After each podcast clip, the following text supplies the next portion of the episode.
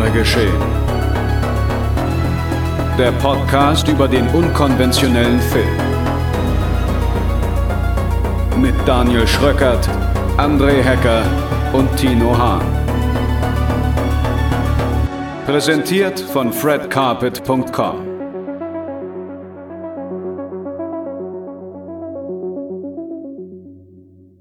Moin Moin und Hallo zu der 75. Ausgabe von Genre geschehen. Mein Name ist André und nicht Daniel Schröckert, denn der ist heute leider verhindert auf der Couch am Kinderhüten. Ähm, aber dafür ist natürlich mein geschätzter Kollege Tino hier. Hallo. Und der kommt gerade frisch vom Slash Festival aus Wien zurück und hat dort nicht nur ein paar Filme gesehen, sondern auch einen äh, Gast mitgebracht. Und den begrüßen wir jetzt. Hallo, Markus. Ja, hi, hallo. Danke für die Einladung. Ja, schön, dass du da bist, schön, dass du Zeit hast für uns heute. Und ja, magst du dich vielleicht unseren Zuhörenden einmal vorstellen? Was hast du im Slash am Hut? Wer bist du genau? Was machst du beim Slash? Fang doch einfach mal an. Kurze Vorstellung. Ähm, ja klar, äh, eine Vorstellungsrunde sozusagen. Ähm, genau, also voller Name Markus Keuschnick, gebürtig in Tirol, äh, dann nach Wien gezogen. Ich äh, leite, habe das Festival gegründet 2010. Ähm, ich war damals Student mit ähm, ein paar anderen Narischen, wie man hier bei uns in Österreich sagt. Haben wir uns das angetan und haben uns gedacht, ähm, diese Stadt braucht etwas mehr verhaltensauffälliges äh, Kino, äh, bluttriefendes Kino, ein bisschen sozusagen herausgerissen aus dem Schlund der sehr, sehr kunstverfestigten Filmfestivals, die wir hier ansonsten haben, die ich gerne besuche, die ich auch mag.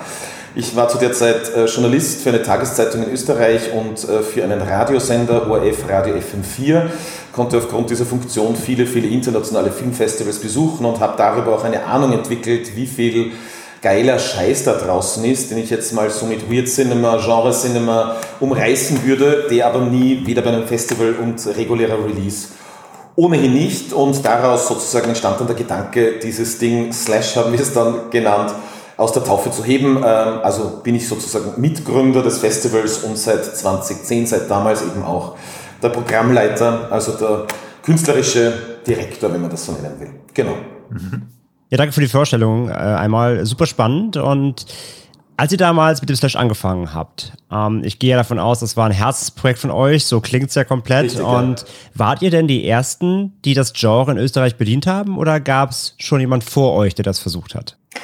Ähm, es gab tatsächlich in den 80er Jahren einige Initiativen, ähm, die sind dann aus Gründen, die mir dann später, nachdem ich mir das angetan habe, auch ganz klar geworden sind, relativ schnell wieder abgerissen, weil das einfach vor allem Deutschland weiß ich weniger, aber hier in Österreich ein Marathon ist. Das heißt, man macht das mal fünf, sechs, sieben Jahre mehr oder weniger mit eigen investiertem Kapital. Man bekommt kleinere Förderungen, aber das bezahlt de facto nichts. Wir sind da recht nackert reingegangen 2010, wie gesagt, Studenten, Studentinnen, Filmfreaks und haben uns wirklich bei Wir Learning by Doing dann irgendwie angeeignet, was man eigentlich alles machen muss, wenn man so ein Filmfestival auf die Beine stellt.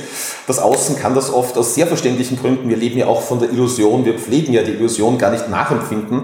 Man denkt sich dann, man macht da zehn Tage Festival, wie kann man denn da quasi ein Jahr mehr oder weniger damit beschäftigt sein. Ne? Nicht vollzeitlich, aber trotzdem sehr, sehr umfänglich. Und insofern sind wir das ins kalte Wasser, ins, ins kalte Wasser geworfen worden. Meine eigene äh, Sozialisation mit dem Kino. Ähm, ja, ich war ein Videothekenbrat, ganz einfach. Also ich bin in Tirol in einem kleinen Ort aufgewachsen, aber damals in den späten 80er und frühen 90er Jahren, als meine prägende Zeit war der Sozialisation mit Film, äh, gab es in jedem kleinen Kuhdorf quasi eine Dorfvideothek und da wurde ich irgendwie jeden Samstag äh, von meinen Eltern abgeladen, durfte drei Filme plus einen gratis äh, ausborgen.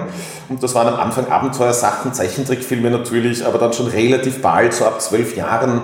Ich erinnere mich noch an den langhaarigen Videothekar Werner, der am Anfang schon immer komisch schaute, wenn ich dann, ich weiß es nicht, irgendwelche ab 18 Filme wollte, ähm, die aber dann gemerkt hat, dass sich bei mir daheim eh keine Sau dafür interessiert und mir dann trotzdem immer alles mitgegeben hat, was mich mhm. in die hervorragende Position gebracht hat, dass ich dann diese Sachen gesehen habe und dann am Samstag immer angeschaut habe und dann meine Freunde angerufen habe und die mussten dann am Sonntag kommen und ich habe ihnen dann sozusagen das Ärgste vom Argen gezeigt.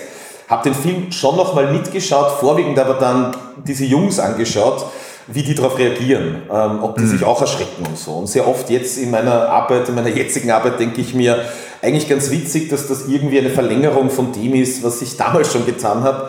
Also, na, man ist Freak, man schaut viel, man findet Sachen, die geil sind und irgendwie ist es eh super, wenn man sie selber kennt. Aber noch tausendmal toller ist es natürlich, wenn man sie dann teilen kann und wenn man sie anderen Leuten zeigen kann. Und im Nukleus, finde ich, ist das immer noch äh, der Kern meiner Arbeit und was mir am allermeisten Freude bereitet, ähm, ein, ein Festival zu schupfen. Ja. Wahrscheinlich ist es dann für dich umso tragischer immer, wenn du irgendeine Perle entdeckst auf einem Festival und dann Wochen, Monate lang um die Aufführungsrechte ringst und sie dann aber nicht bekommst. Oder das wahrscheinlich, ist das die absolute Regel oder ist das so eher die Ausnahme? Also wie ist das? Also wie, wie frustresistent bist du? Ähm, ich, das habe ich lernen müssen, um ehrlich zu sein. Also ich bin ein grundunvernünftiger Mensch. Also das heißt, ähm, ich brauche immer wen sehr rational an meiner Seite. Insofern gibt es auch einen kaufmännischen Leiter. Wenn ich beides in Personalunion wäre, hm. dann glaube ich, wäre das ein absolutes Desaster. Die bremsen mich dann etwas ein. Ich kann mich schon daran erinnern, in den ersten fünf Jahren, wenn wir so einen für mich empfundenen Schlüsselfilm nicht bekommen haben, dann ist in mir das Gefühl aufgekeimt, das ganze Festival ist nutzlos meine mhm. Idee, es ist nutzlos, es bringt alles nichts und so weiter und so fort. Mhm. Aber ich habe dann gelernt, das hat mit mir zu tun, das hat natürlich auch ein bisschen mit meinem Ego zu tun, das hat ein bisschen mit Perfektionismus zu tun und mit Wahn. Mhm. Und ähm, das lernt man dann, dass man das ein wenig abbaut. Das heißt nicht, dass ich wurstiger geworden bin, ganz und gar nicht.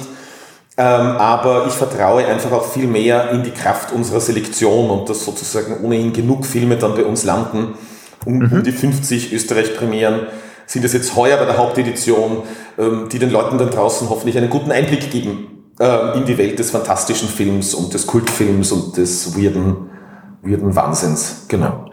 Wie viele Filme schaust du so pro Jahr? Also rein in dem Kuratierungsprozess, also nicht die Filme, die du aus Spaß sonst noch so guckst, sondern rein für die Kuratierung? Klar, also das ist immer so ein bisschen Daumen mal Pi, kann ich sagen. Ähm, es ist entweder, es ist so zwischen fünf und zehnmal mehr als das, was dann quasi äh, ausgewählt wird von den zeitgenössischen Arbeiten. Also wir haben um die 50, gerüttelte um die 50, das heißt, es werden sicher, ich würde jetzt mal sagen, zwischen 250, 500 sind es vielleicht nicht gewesen, aber zwischen 250 mhm. und 400 Filmen. Wir haben auch eine Einreichungsplattform, ähm, da kommt natürlich dann sehr viel. Ich weiß, ihr seid ja selber auch viel unterwegs. Natürlich mhm. ist es dann nicht so, wenn ich ähm, auf den Filmmärkten in Cannes oder in Berlin bin, dass ich in jedem Film, ich mache mir zu jedem Film Notizen, aber dass ich in jedem Film von Anfang bis Ende drin sitze. Das muss nicht notwendigerweise dann heißen, dass es ein schlechter Film ist. Das heißt mhm. dann oft einfach nur, das ist ein Film, der nicht mit uns kommuniziert. Also Slash okay. hat sich auch, hat eine eigene Marke entwickelt und auch nicht jeder Horrorfilm passt automatisch. Ähm, zu uns. Ja. Das und wird alle zuschauenden Regisseure und Regisseurinnen jetzt beruhigen, die dich schon nach zehn Minuten aus ihrem Film haben gehen sehen. ich weiß eh, es ist eine Arschlochgeschichte, das zu sagen, ähm, aber wie gesagt, es ist wirklich einfach, es, es liegt oft nicht an der Qualität des Films, mhm. sondern einfach, dass ich spüre, der passt einfach nicht zu uns. Genau. Mhm. Ja. Ich, ich, bin, ich bin dann tatsächlich aber auch mit vielen Regisseuren und Produzenten, die sich melden bei uns, die Filme schicken zu uns und so weiter in Kontakt und gebe ihnen dann, sofern es meine Zeit zulässt, was meistens der Fall ist, weil ich das sozusagen mit einem gewissen gehörigen Respekt irgendwie einfach auch beantworten will und das irgendwie so wahrnehmen will, schreibe ich denen dann auch ganz ehrlich zurück, wieso es ein Film jetzt nicht in unsere Auswahl geschafft hat. Weil ich finde, das mhm. es hört sich so altmodisch an, aber ich finde, das gehört sich einfach. Ja. Also gehst du auch wirklich so ins Detail oder schreibst du nur so eher so eine, so eine Floskel? Nein, nein, also, oder? nein, nein, also es beginnt schon mit einer Floskel, das ist halt so diese generische Floskel, es tut ja. uns leid und so weiter und so fort, aber dann mhm. schreibe ich, ich kann jetzt, darf nicht sagen bei allen, allen, allen, weil bei einigen habe ich auch nichts Gescheites dazu zu sagen, ähm, aber bei doch vielen Filmen, die ich auch gut finde, also das sind halt viele dieser Beispiele, ähm, versuche ich dann einfach auch in einem Dialog zu bleiben und ähm, weil, weil ich weiß es nicht, dann macht der Regisseur, die Regisseurin einen, einen weiteren spannenden Film und wie gesagt, da geht es ja schon noch ein bisschen darum, ja. ähm, dass das jetzt von unserer Seite nicht irgendwie als Arschloch-Move irgendwie gewertet werden soll, weil das ist es überhaupt nicht. Ähm, nee, und, und dass man da auch halt in einem Dialog äh, bleibt, dann natürlich auch im Nachhinein, ja. ja. Ja, weil, also ich muss längst nicht so vielen Leuten irgendwie Meinung über ihre Filme geben, aber ganz oft ist es ja so, dass man sehr sympathischen Leuten dann teilweise sagen muss, dein Film fand ich jetzt nicht gut. Und das ist ja super schwierig, wenn man oft unsympathischen Leuten sagen muss, hey, dein Film ist mega gut. Also es ist ja oft nicht, dass die Person, wie man sympathisch man die Person findet, dass man da auch gleich aufs Werk schließen kann. Deswegen stelle ich mir das als einen der unangenehmsten Parts von deinem Job vor. Ja, also mit dem hadere ich regelmäßig, muss ich sagen. Ich trinke dann davor auch so drei Gläser Wein ähm, und dann setze ich mich hin und mache das tatsächlich üblicherweise an einem Abend oder an zwei ja. Abenden am Ende sozusagen von dieser Periode ähm, und, und weil es wirklich unangenehm ist. Ja? Und es gibt dann schon ganz wenige die sich auch ein bisschen angepisst ähm, halt zurückmelden und halt mir dann vorwerfen, dass wir doch den neuen Dario Argento-Film auch gezeigt, zeigen würden und der sei ja wohl die allerletzte Scheiße.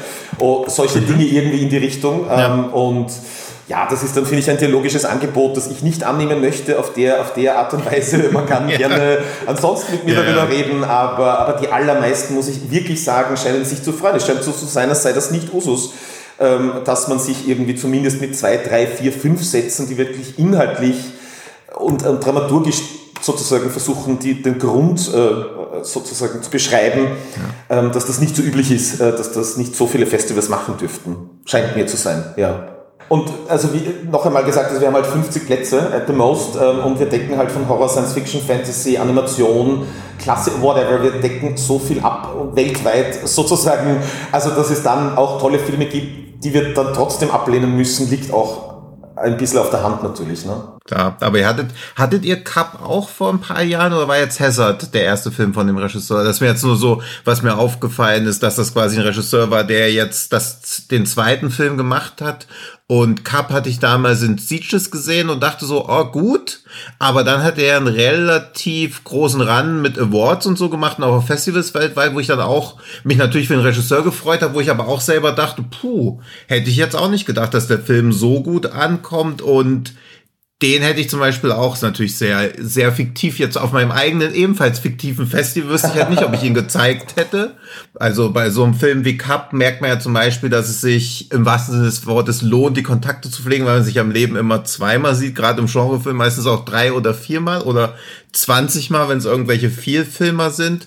Macht ihr euch da auch irgendwie so eine Art also internes und ungeschriebenes Limit, dass ihr quasi, wenn jemand jedes Jahr einen Film rausbringen würde, die dann irgendwann sagt, hey, die sind zwar immer gut, aber wir wollen jetzt auch erstmal keine Filme mehr von dir zeigen, weil es sonst so einen krassen Schwerpunkt oder so gibt? Also den Fall haben wir tatsächlich sehr, sehr selten. Also es gab einen mhm. amerikanischen Regisseur, Mickey Keating, der hat eine Zeit lang wahnsinnig viele Filme gedreht. Ja. Mittlerweile, glaube ich, ist er ein bisschen abgewandert. Die waren dann auch so wechselhaft, aber trotzdem immer ganz interessant, finde ich. Ähm, und da habe ich dann schon noch mal eine nicht gespielt, weil es einfach also wie gesagt, damals hatten wir, glaube ich, auch nur 40 Filme gehabt, äh, mhm. einen relativen Überhang natürlich gibt. Wir haben generell einen Überhang Richtung US- oder nordamerikanisches Kino. Das liegt mhm. ein bisschen in der Natur der Sache, natürlich auch viel asiatisches Kino. Das heißt, da bemühe ich mich schon noch natürlich insgesamt geografisch, regional ein bisschen diverser zu arbeiten. Ja? Und ja. äh, Filme sozusagen vom afrikanischen Kontinent einzuladen und so weiter und so fort. Also das ist schon ein Anliegen äh, von meiner Seite auch, dass wir jetzt jemanden sperren, weil er zu viel dreht.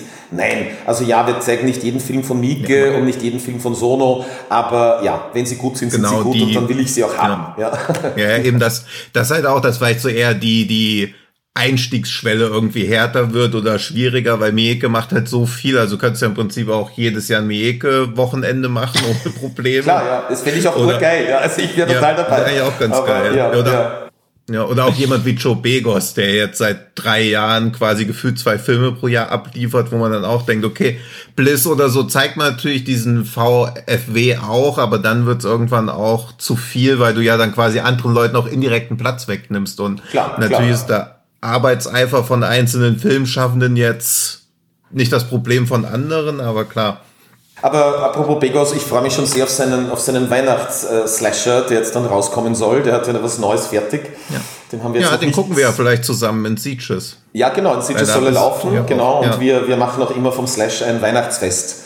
Ähm, ah, ja. ja, am letzten Donnerstag vor Weihnachten, wo wir zwei Weihnachtshorrorfilme zeigen und eigenen Punsch machen und eigene Kekse backen und das ganze äh, Schlons drumherum und äh, da habe ich schon äh, ein totales Auge auf den Film geworfen. Ja, nochmal ganz kurz mhm. zurück zu Vape, Jonas Hovertz, der jetzt mit Hazard bei uns am ja. Festival war. Ja, wir haben, ich habe Vape damals programmiert, allerdings für ein anderes Festival, weil das ah, okay. war, ich kuratiere noch für ein anderes österreichisches Festival, das sich auf europäisches Kino konzentriert mhm. und das war 2012, glaube ich, also schon lange her. Ähm, und da habe ich ihn damals auch eingeladen und kennengelernt. Und da sind mhm. wir natürlich in Kontakt geblieben. Er war dann mal bei uns in der Jury. Also das ist eine, eine, eine sozusagen langjährige Freundschaft schon, die uns äh, damit verbindet. Das ist allerdings etwas, was man sozusagen jetzt nochmal umkehren muss oder die Inversion dessen, was du vorhin gesagt hast. Auch wenn ich jetzt jemanden privat kenne und den total mag und äh, der mir dann seinen Film schickt, und äh, dann muss halt der Film trotzdem gut sein. Ne? Also ja, ich, das würde ich, diese Form von sozusagen Nepotismus oder wie man das immer nennen will, ja. das äh, finde ich, das ist total gut, weil mir ist sehr bewusst, dass Credibility die, die, die beste und schärfste Währung ist, die wir, die wir haben in diesem ganzen sozusagen medialen Morast, in dem wir uns bewegen. Mhm. Ähm, also ich habe oft gesagt, äh, das schönste Kompliment, was mir wer machen kann, ist sozusagen, dass jetzt nicht kommt zu uns und den neuen Rob Zombie Film schaut oder den neuen Argento, sondern man kommt mal zum Slash und schaut halt dann, was läuft. Und ja. das passiert häufiger und ich glaube, das ist gerade in unserer Zeit auch ein wesentliches Überlebensrezept für Veranstaltungen wie die unsere, ne? dass man etwas Unverwechselbares auch anbietet, dass man Erlebnisse sozusagen anbieten kann, die man jetzt zu Hause oder auch in einem normalen Kinosetting in der Form nicht generieren kann und, und sich nicht ja. daran laben kann. Ja. Ja, ja, also diesen Vertrauensvorschuss muss man sich auch wirklich hart erarbeiten, gerade mhm. bei, also ich nehme jetzt einfach mal andere und mich als exemplarisch, die immer so denken, sie kennen schon alles, wissen alles besser und so. Also auch, wir sind ja schwierige Kunden in gewisser Weise, weil wir dann so denken, okay, wir wussten auch schon, dass die meisten Filme da kommen, aber zum Beispiel auch sowas wie Profane Exhibit taucht auf einmal auf. Also André hatte auch vorher schon irgendwie mal was von dem erzählt. Ich habe zum ersten Mal davon gehört und auch sowas wie All Checked Up und Full of Worms ist auch gar nicht auf unserem Radar. Und das ist ja ein super Indikator für ein Filmfestival, finde ich, wenn es schafft, selbst Leuten, die den ganzen Tag nichts Besseres zu tun haben, als sich neue Trailer anzugucken, auf irgendwelchen Webseiten rumzutreiben, wenn da noch Überraschungen im Programm mhm. enthalten sind. Ja, also das würde ich so sagen und ich muss auch sagen, ich finde natürlich, das Genrepublikum ist das geilste Publikum ever. Ja, also das mhm. muss ich schon ganz klar sagen, aber was auch stimmt, Fankulturen sozusagen tendieren zu extremen Reaktionen. Ja. Klar, und natürlich ja. äh, ist es so, und das, dessen bin ich mir total bewusst und den Fehler möchte ich nie machen, ähm, dass wenn, wenn unser Publikum irgendwie die Ahnung hätte davon oder, oder irgendwie sich denken würde, sie werden verkauft, sie werden ausverkauft, irgendein Sponsor mhm. setzt da jetzt sozusagen irgendwelche Filme rein, irgendein Geldgeber verlangt, dass wir das und das zeigen, dann glaube ich, wäre es mhm. ganz schnell vorbei. Ne? Also sozusagen ja. mit dieser Umarmung und mit dieser Liebe, die wir da, die wir da bekommen. Und zu Recht, finde ich. Also das ähm, hält mich dann schon auch immer an zu einer gewissen Integrität ähm, in der Programmgestaltung. Ja. Hm. Wie, ähm, direkt mal nachzuhaken bezüglich Publikum, als ihr angefangen habt, war euch schon, war euch klar oder war ihr euch sicher, dass es in Österreich oder speziell in Wien auch, dass es das Publikum gibt, was ihr ansprechen wollt, beziehungsweise wie war es? Habt ihr euer erstes Festival oder als überhaupt als ihr angefangen, die ersten Jahre, habt ihr schon sehr gezielt auf ein Publikum zugesteuert oder habt ihr schon versucht, erstmal rauszufinden, was wollen die Leute denn hier? Wie funktioniert das? Wie, was matcht wie? Also matcht ihr auf Publikum oder matcht Publikum an euch? Ähm, ja, also ich habe das eine Festival, was ich vorhin kurz eigentlich noch nicht erwähnt habe, das heißt Crossing Europe für das arbeite ich seit 2007 als Kurator und auch mhm. nicht als äh, Kurator des regulären Programms, sondern die Leiterin damals, die damalige Leiterin hat mir eine Schiene übertragen, die haben wir dann Nachtsicht genannt in unserer unendlichen Kreativität. Äh, die beschäftigt sich mit dem europäischen Genrefilm, der damals gerade mit Rack, à l'intérieur und so weiter richtig da war. Mhm. Und da habe ich dann, das sind nur fünf Filme, das mache ich immer noch äh, dort sozusagen und da, ja. zum, da war ich 25, 26 da bin ich zum ersten Mal überhaupt als Kurator in Erscheinung getreten und konnte mir auch ein bisschen meine Sporen verdienen, meine, meine Nervosität versuchen in Zaum zu halten. Ähm, und da war der Laden einfach voll. Ne? Das war halt ein sehr kunstsinniges Festival und da kamen dann die Leute dorthin mit einem Bier und haben sich gedacht, endlich mal Spaß haben. Und das hat funktioniert. und daraus habe ich dann so ein bisschen äh, das Vertrauen in mich selber auch oder Selektion umgeleitet. Linz ist eine kleinere Stadt als Wien und habe mir gedacht, gut, wenn es dort funktioniert, dann muss es rein theoretisch auch in Wien funktionieren. Mhm. Und dann haben wir ein, eine Kinopartnerschaft, äh, sind wir dann eingegangen, eh mit dem Filmcasino, äh, Tino, das du kennst, im fünften Wiener Bezirk, mhm. ein wunderschönes Kino. Ja, ähm, ja. Die haben das damals in den ersten zwei Jahren mit uns gemeinsam organisiert. Das heißt, die haben eingereicht um Förderungen, weil, wie gesagt, wir hatten gar keine Ahnung, mhm. wie das funktioniert. Und dann war tatsächlich zu der Zeit war es ähm, Facebook.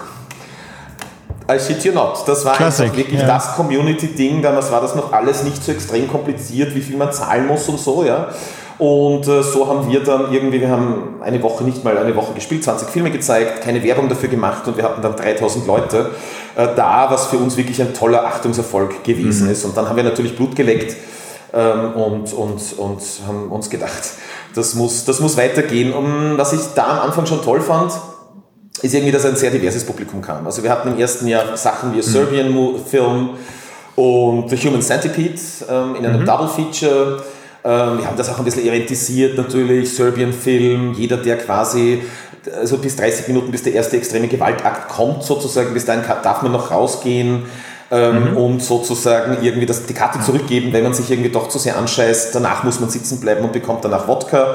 Das haben dann sehr viele angenommen. Also wir haben das sehr schnell irgendwie so ein bisschen in eine Party auch verwandelt, ne? äh, mhm. möchte ich sagen. Ja. Und dann haben wir aber auch schon im ersten Jahr Bruce LaBruce ist ein, Amerikani äh, ein kanadischer Queercore-Filmer, der sozusagen oft so Reizthemen auch wie wie Skinhead-Kultur mit schwuler Pornografie mhm. verknüpft ähm, und er hat dann eine Zeit lang, also zwei Filme gedreht zu der Zeit.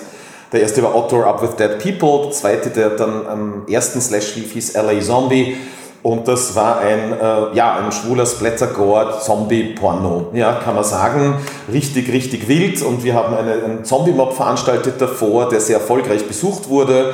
Und da gingen auch sehr viele Dudes mit, mit, mit Bierflaschen. Und wir haben dann gesagt, die bekommen dann alle gratis Eintritt in einen Zombie-Film. Wir haben ja auch gar nicht gelogen, es war auch ein Zombie-Film. Und das hassen die halt dann da drin und konnten es, glaube ich, gar nicht glauben. Es sind dann noch 10 oder 15 sofort wieder rausgegangen und haben sich recht beschwert. Und ich habe mir dann zum einen gedacht, ja, wir haben was richtig gemacht. Ich glaube, das ist notwendig und habe daraus auch ein bisschen was gelernt. Ich habe mir gedacht, ich liebe, ich bin selber Teil der Fankultur. Ich liebe das total. Aber ich glaube auch, Fankulturen werden schnell fad und langweilig, wenn man sie nicht herausfordert. Also wenn man nicht immer wieder irgendwelche Widerhaken reinhaut und sagt, worum geht es euch denn eigentlich? Ne? Also es wäre total in Ordnung jetzt für euch, wenn eine nackte Frau durch den Wald laufen würde und die Busen werden abgeschnitten und dann wird sie noch von einem Baum vergewaltigt aber dann sehe ich sozusagen einen, einen steifen Schwanz auf der, auf der Leinwand und dann renne ich vor lauter Ekel raus. Das fand ich schon ganz interessant einfach und das machen wir nur ab und an. Wir sind jetzt keine Bildungseinrichtung, aber ich fand das immer ganz spannend, auch Erwartungen zu unterlaufen und unser Publikum ein bisschen herauszufordern. Ja, und deswegen kamen da, dann auch andere Leute, auch so Künstlerseelen und so zu uns, ja, teilweise. Ja. ja. Das ist natürlich jetzt so ein bisschen von meiner Seite aus auch anekdotische Evidenz. Und bevor ich zu meiner anekdotischen Evidenz komme, einfach nochmal eine Vanity-Bemerkung. Bruce LaBruce folgt mir seit Jahren auf Instagram und ich weiß nicht warum. Ja, ja das ist immer. Ich, ich habe null Berührungspunkte mit ihm gehabt. Also ich habe diesen Black Narcissist neulich gesehen, weil er den auf einem Open Air gezeigt hat. Und dann ist mir und dann habe ich halt irgendwie sein Instagram mir angeguckt, habe gesehen, dass er mir folgt. Richtig mhm. strange, ja. also keine Ahnung. Ja, ich, keine Ahnung, also wen Bruce LaBruce, ähm, ich bin gar nicht auf den Social Media, genau, aber ja. ist doch eh gut, ja. ja.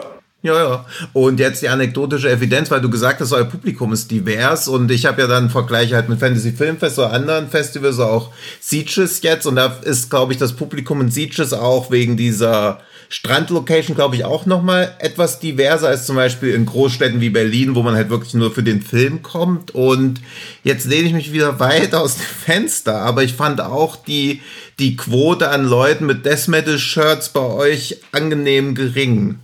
Also es war wirklich nicht so diese gängige, es klingt jetzt alles zu verallgemeinern. André lacht doch schon, er hat auch schon einen hochroten Kopf. Äh, die, die primär also, äh, ich weiß nicht, um Markus, kurz, äh, das ist ein kleiner Running Gag. Also, sobald ja. irgendein Metal-Song in einem Film spielt, rennt Tino aus dem Kino. Das ist. Äh, ja. Nee, aber so ja. diese, diese Zielgruppe, die dann so, und die auch beim Fantasy Filmfest jetzt nicht so groß ist, jemand aber immer so ein bisschen merkt, die so in The Sadness reinrennen und danach dann sagen, das war ja gar nicht so hart. Also die habt ihr irgendwie gar nicht. Ihr habt schon eher Leute, finde ich, vielleicht weil ihr auch euch das Publikum besser erzogen habt durch die Kuratierung, die wirklich eher am Film an sich interessiert sind und gar nicht um so extrem Gewalterfahrung zu machen, sondern die sich komplett auf alles einlassen. Also ihr hattet ja zum Beispiel auch diesen Profane Exhibit, der natürlich so im Gewaltsektor schon in die Extreme reingeht, aber ich hatte nicht den Eindruck, dass die Leute da waren, um zu sehen, wie krass wird's wirklich, sondern was wird eigentlich passieren und er diese Gewalt oder so als Teil davon begreifen, aber nicht nur deshalb kommen. Also nicht so diese klassischen Gorehounds mhm. quasi.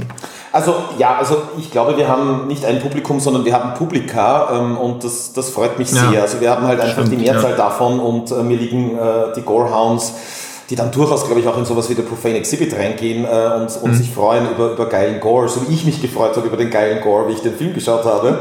ähm, und dann gleichzeitig aber eben auch ein anderes Publikum äh, zum Festival mhm. kommt. Ich werde das nie vergessen, wie, wie Butti, also Jörg Buttgereit zum ersten Mal bei uns war, der kommt ja fast mhm. jedes Jahr. Das war aber jetzt vor, ich weiß nicht, fast zehn Jahren, da haben wir dann die Komantik und so weiter gezeigt und dann, und dann kam er halt und kannte uns noch nicht.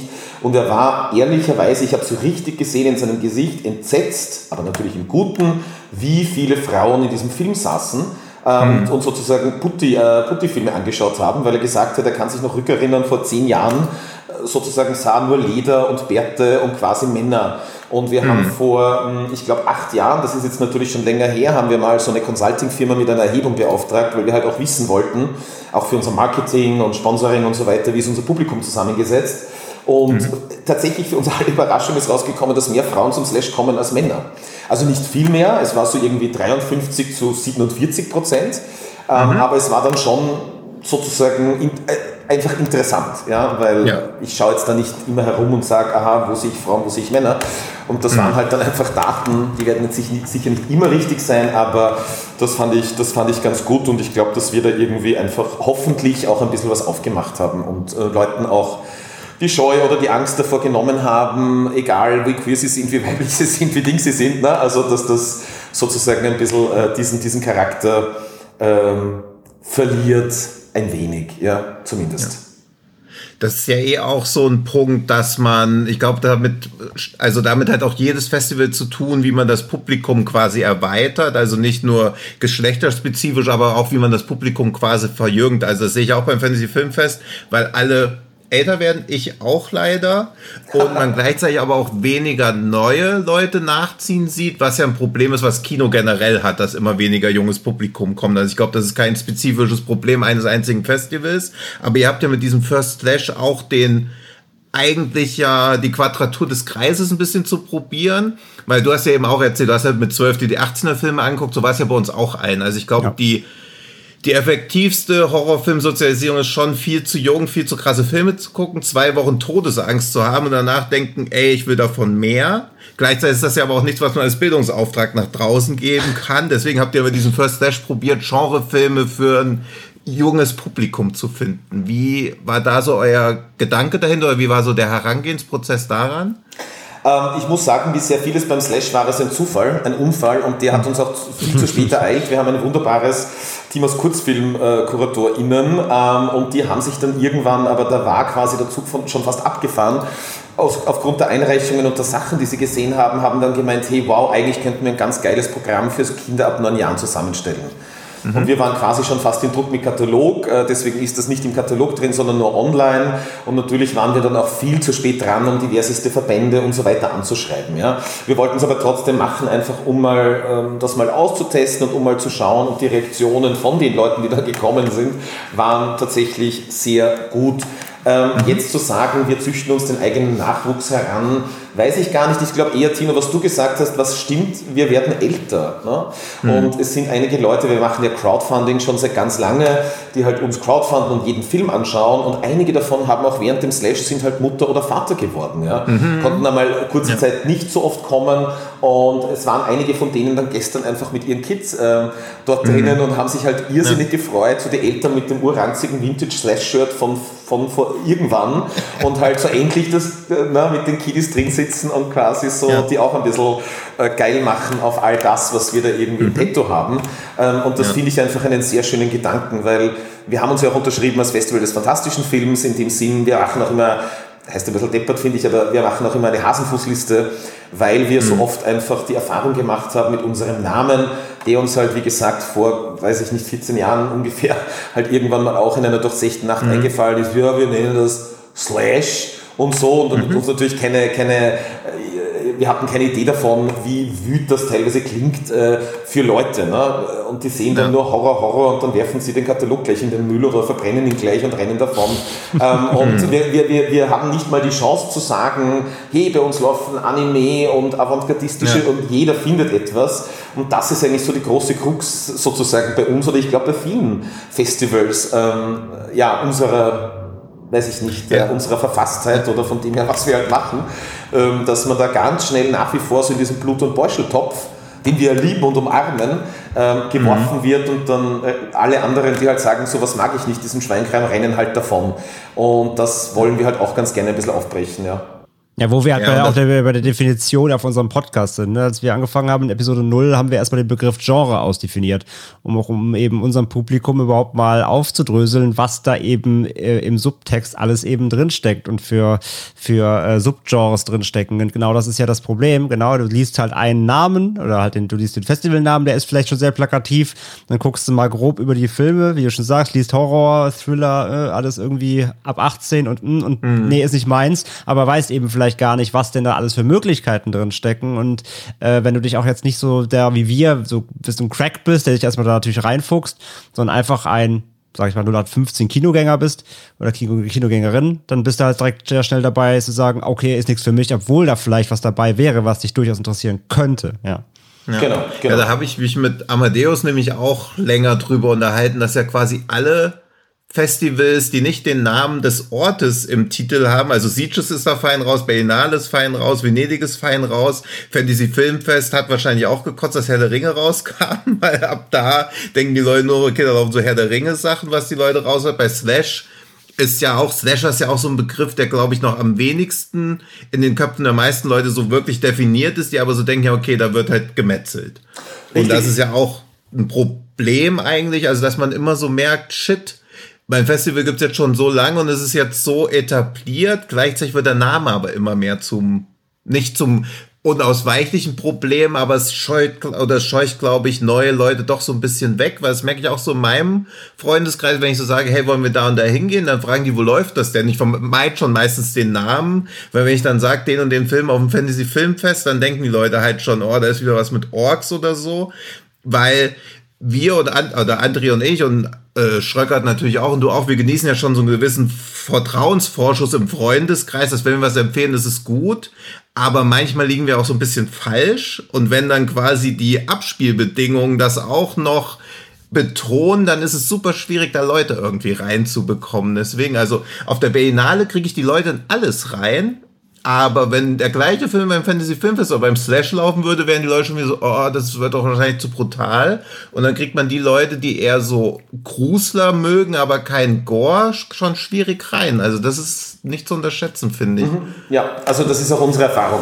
Ich meine, unser Name mhm. Slash, äh, den haben wir damals unter anderem auch deswegen gewählt, also natürlich Slash einerseits, aber weil äh, wir ganz gerne die Idee, wie ein Filmfestival zu funktionieren hat und wie man sich in einem Film, bei einem Filmfestival verhalten muss, zerschneiden und aufschlitzen wollten. Also das lag schon mhm. so ein bisschen dahinter in mhm. unserer Mission in der Form. Also kann, darf Cinephilie nur sein, wenn ich sozusagen in den Tempel zum Gottesdienst gehe, das gezeigte Devot auf mich nehme, annehme, jede mhm. Zumutung einfach verdaue und danach rausgehe und sage, jetzt muss ich mal nachdenken darüber, was ich gesehen habe.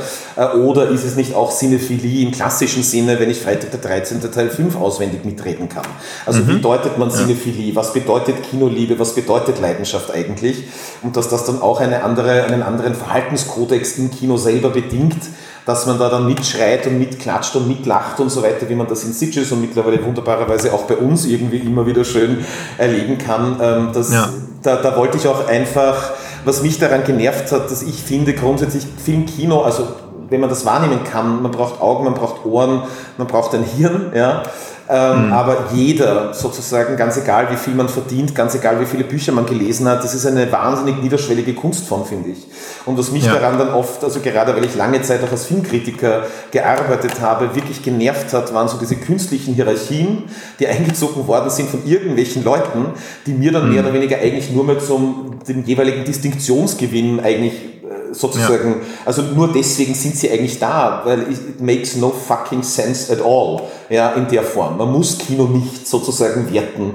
Ich muss nicht sagen, das sind die schlechten Äpfel und das sind die guten Äpfel, ja. Mhm. Viele, viele meiner Lieblingsfilme sind sehr objektiv betrachtet sicher total schreckliche Filme, ja. I don't care. Das ist doch mhm. Kino nicht für mich. Ich, das spüre ich ja. doch, ja. Das ist ja. doch erratisch und, und auch, wie ich vorhin schon gesagt habe, oft irrational, warum man Filme mag oder Kunst generell mag.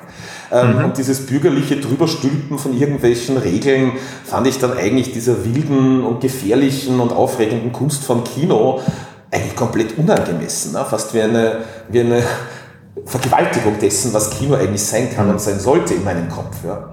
Und äh, ich habe halt Film immer, ich bin ein totaler Omnivore, wenn es um Film geht. Also ich ähm, habe wirklich dann auch, wie ich nach ihm gekommen bin, den wüdesten Kunstfilm äh, und so weiter, Avantgarde, ich habe mir alles reingezogen, mache ich nach wie vor. Mhm. Genau, also von dem her weigere ich mich da wirklich ähm, und hoffe, dass Slash strahlt das, doch, das auch aus, dass da dann ein Palm d'Or-Gewinner neben der Profane Exhibit ähm, na, und, und einen schwulen Porno einfach stehen kann. Und ich muss jetzt gar nicht sagen, das eine ist der Nasty Movie und der andere ist irgendwie, äh, keine Ahnung, das Goldkind, sondern die sind halt alle geil. Ja. Ja, und ihr habt ja auch sowas wie den The Timekeepers of Eternity, also wo man, wenn man da, glaube ich, unvorbereitet reingeht, denkt man sich 64 Minuten, what the fuck geht hier ab? Also ihr habt ja auch schon so einen Experimentalfilmansatz, der zwar, glaube ich, sich so auf zwei, drei Filme erstreckt. Ich glaube, der äh, äh, exter nicht Exterminating Angel, wie heißt der Angel? Destroying, der Destroying Angel. Ja. Destroying, der Destroying Angel, Angel, genau, der ja auch schon eher so in den Experimentalfilmbereich reingeht. Also auch da bedient ihr ja das Publikum quasi, was ich auch bei anderen Festivals eigentlich nicht sehe, dass auch zwei so, also äh, Timekeepers of Eternity würde ich erst rein in Experimentalfilm reingeben, The Destroying Angel schon eher noch mit unterhaltsamen Aspekten, aber auch definitiv visuell herausfordernd und das ist auch was, also diese Wundertüte quasi. Also ich glaube auch, dass es Leute gibt, die dann aus dem Film rauskommen, sich so denken, ich muss demnächst mehr ins Programmheft reingucken, aber auch das. Sicher, ja. Sicher. Ja, ja, aber auch das ist ja diese, dass man sowas überhaupt auf der großen Leinwand sehen kann. Also das ist ja auch was, was wir auch immer wieder erwähnen, wie dankbar man generell Festivals sein muss, dass sowas überhaupt existiert oder überhaupt möglich ist, dass Filme, die vielleicht nur 40 Leute in der jeweiligen Stadt gucken und von denen finden es 35 super, was für einen großen Gefallen man denen damit quasi tut. Also ja, wie nischig das, das dann so. wirklich ist. Mhm.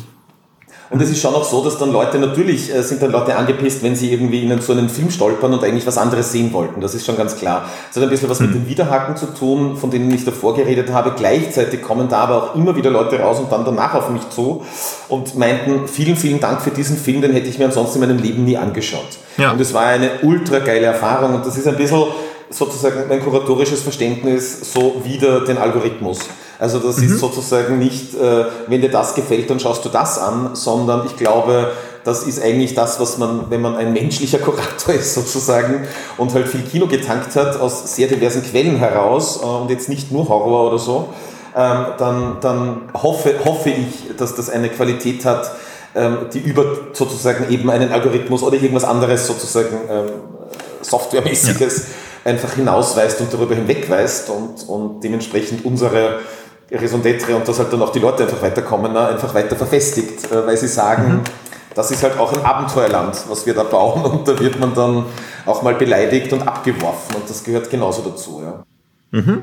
Ja. ja, und das ist ja die höchste Kunst, wenn, die, wenn das angenommen wird quasi. Ne? Also das, da sieht man ja auch, dass man dann ein Publikum äh, erreicht hat oder jetzt auch vielleicht als Stammgäste dann hat, ähm, die jetzt auch zu schätzen wissen. Das ist ja dann ja. für euch die, der beste Lohn quasi. Ähm, wir hatten ja schon gesagt, also ihr zeigt ja auch immer wieder Classics und habt ja auch immer diese Retrospektive. Ähm, dieses Jahr ist ja unter dem Thema Queer Cinema auch. Äh, wie ist das, wenn ihr an Classics geht? Äh, auch hier, aus welcher Perspektive geht ihr ran? Äh, schaut ihr, was verfügbar ist und bildet daraus irgendwie ein Rahmenprogramm oder überlegt ihr euch vorher ein Thema und versucht dann dazu passende Filme zu finden? Kannst du dazu ein bisschen was erzählen? Klar, ähm, also es ist teilweise ist es, äh, quasi ist es eine Personale. Ähm, mhm. vor vier Jahren hatten wir Udo Kier zum Beispiel. Das ist dann ja. ganz klar. Also da schaue ich mich dann einfach durch die gesamte Filmografie von Udo Kier durch, was ja ohnehin eine der schönsten Aufgaben ist. Äh, da, da konnte ich mein Glück kaum fassen, dass ich diesen Job habe. Da bist du, ja, da bist, da bist du alleine schon bei fast 250 Filmen, damit du fertig bist. Ja, genau. Also das ist schon wirklich ordentlich viel, genau. Und dann sieht man halt 15 Arbeiten raus, wo man sagt, die müssen gezeigt werden. Die natürlich fantastisch mhm. auch sind, ne? oder die zu uns passen in der Form. Ähm, heuer haben wir eben den Schwerpunkt Queer Horror, ähm, ist ein bisschen opportunistisch natürlich. Wir haben das schon vor zwei Jahren geplant gehabt, dann kam Corona. Und mir war relativ klar, wenn wir das machen, dann wollen wir das auch feiern. Also ich finde, dann muss man sozusagen Queer and Horror Culture, diese Konvergenz, die wir da haben, muss auch gefeiert werden, irgendwie über Partys und so weiter und so fort und Shows. Und das ging klarerweise während Corona nicht. Deswegen haben wir es verschoben und da, das, also das war eine sehr schwierige Geschichte für mich, vielleicht weil sie auch relativ persönlich auf mich zurückführt, weil ich selber als queerer Jugendlicher in Tirol aufgewachsen bin und mir dann gedacht habe, was zeige ich da jetzt alles, ne? oder was kann man da jetzt mehr oder weniger alles mit reinlegen. Ähm, ich habe mich dann dazu entschlossen, ab dem modernen Horrorfilm zu beginnen, ähm, wo dann Darstellungsformen von Homosexualität, Transsexualität zumindest schon sozusagen bildlich auf irgendeine Art und Weise möglich waren. Ähm, habe mich dann komplett von den Repräsentationsagenten der Gegenwart, die ich durchaus zu einem großen Teil auch gut finde und unterstützen möchte, abgewandt, weil ganz klar war, ich werde da auch keine Filme finden können, die ein rundes, positives, holistisches, gesundes Bild von Homosexualität, Trans whatever zeichnen. Ja. Und dann bin ich, um ehrlich zu sein, weil da so viel sich schon aufgebaut hat, äh, über meinen persönlichen Geschmack reingegangen. Also Sleepaway Camp ist einer meiner totalen Fetischfilme, ähm, die ich, glaube ich, hundertmal schon gesehen habe äh, und daran total feiere. Wenn Leute ihn nicht kennen, dann sind die einfach am Ende nach wie vor blown away. Ich finde wenige Filme und dann kann man über den Großteil seiner Laufzeit natürlich einfach Basic Slasher Stuff vorwerfen, das ist auch Camp und so, mhm. aber dieses Ende sitzt einfach jedes Mal und bei jeder einzelnen Person, der ich diesen fucking Film gezeigt habe. Also den liebe ich, ja. den liebe ich sehr. Hm, Nightmare on Elm Street Part 2, Freddy's Revenge war gesetzt sozusagen, weil ähm, es gibt meinem Empfinden nach keinen zufällig schwuleren Film als eben diesen. Komplett, ähm, ja. Genau, ähm, und andere Sachen sind dann vielleicht ein bisschen abwegiger. Also Fear No Evil von La Loggia ist ein sehr unbekannter Film, der hier jetzt total gut angekommen ist. Und wir hatten ähm, gerade unlängst äh, eine wunderbare Vorführung von Das Kondom des Grauens. Ähm, mhm. wo ich mich schon ein bisschen davor gefürchtet habe, weil ich wollte unbedingt was aus Deutschland haben, was queer und irgendwie Horror ist. Ihr wisst es sehr wahrscheinlich selber, dass, äh, ja, dass es da nicht so wahnsinnig viel äh, gibt, was man zeigen könnte. Ich habe ja. dann diesen Film nochmal angeschaut und fand ihn irgendwie sehr überraschend.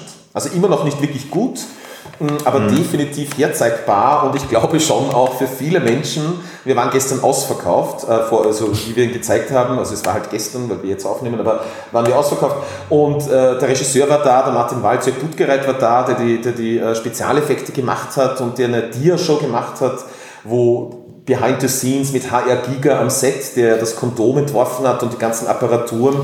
Und das ist schon, da muss man schon sagen, was ist denn da passiert? Ne?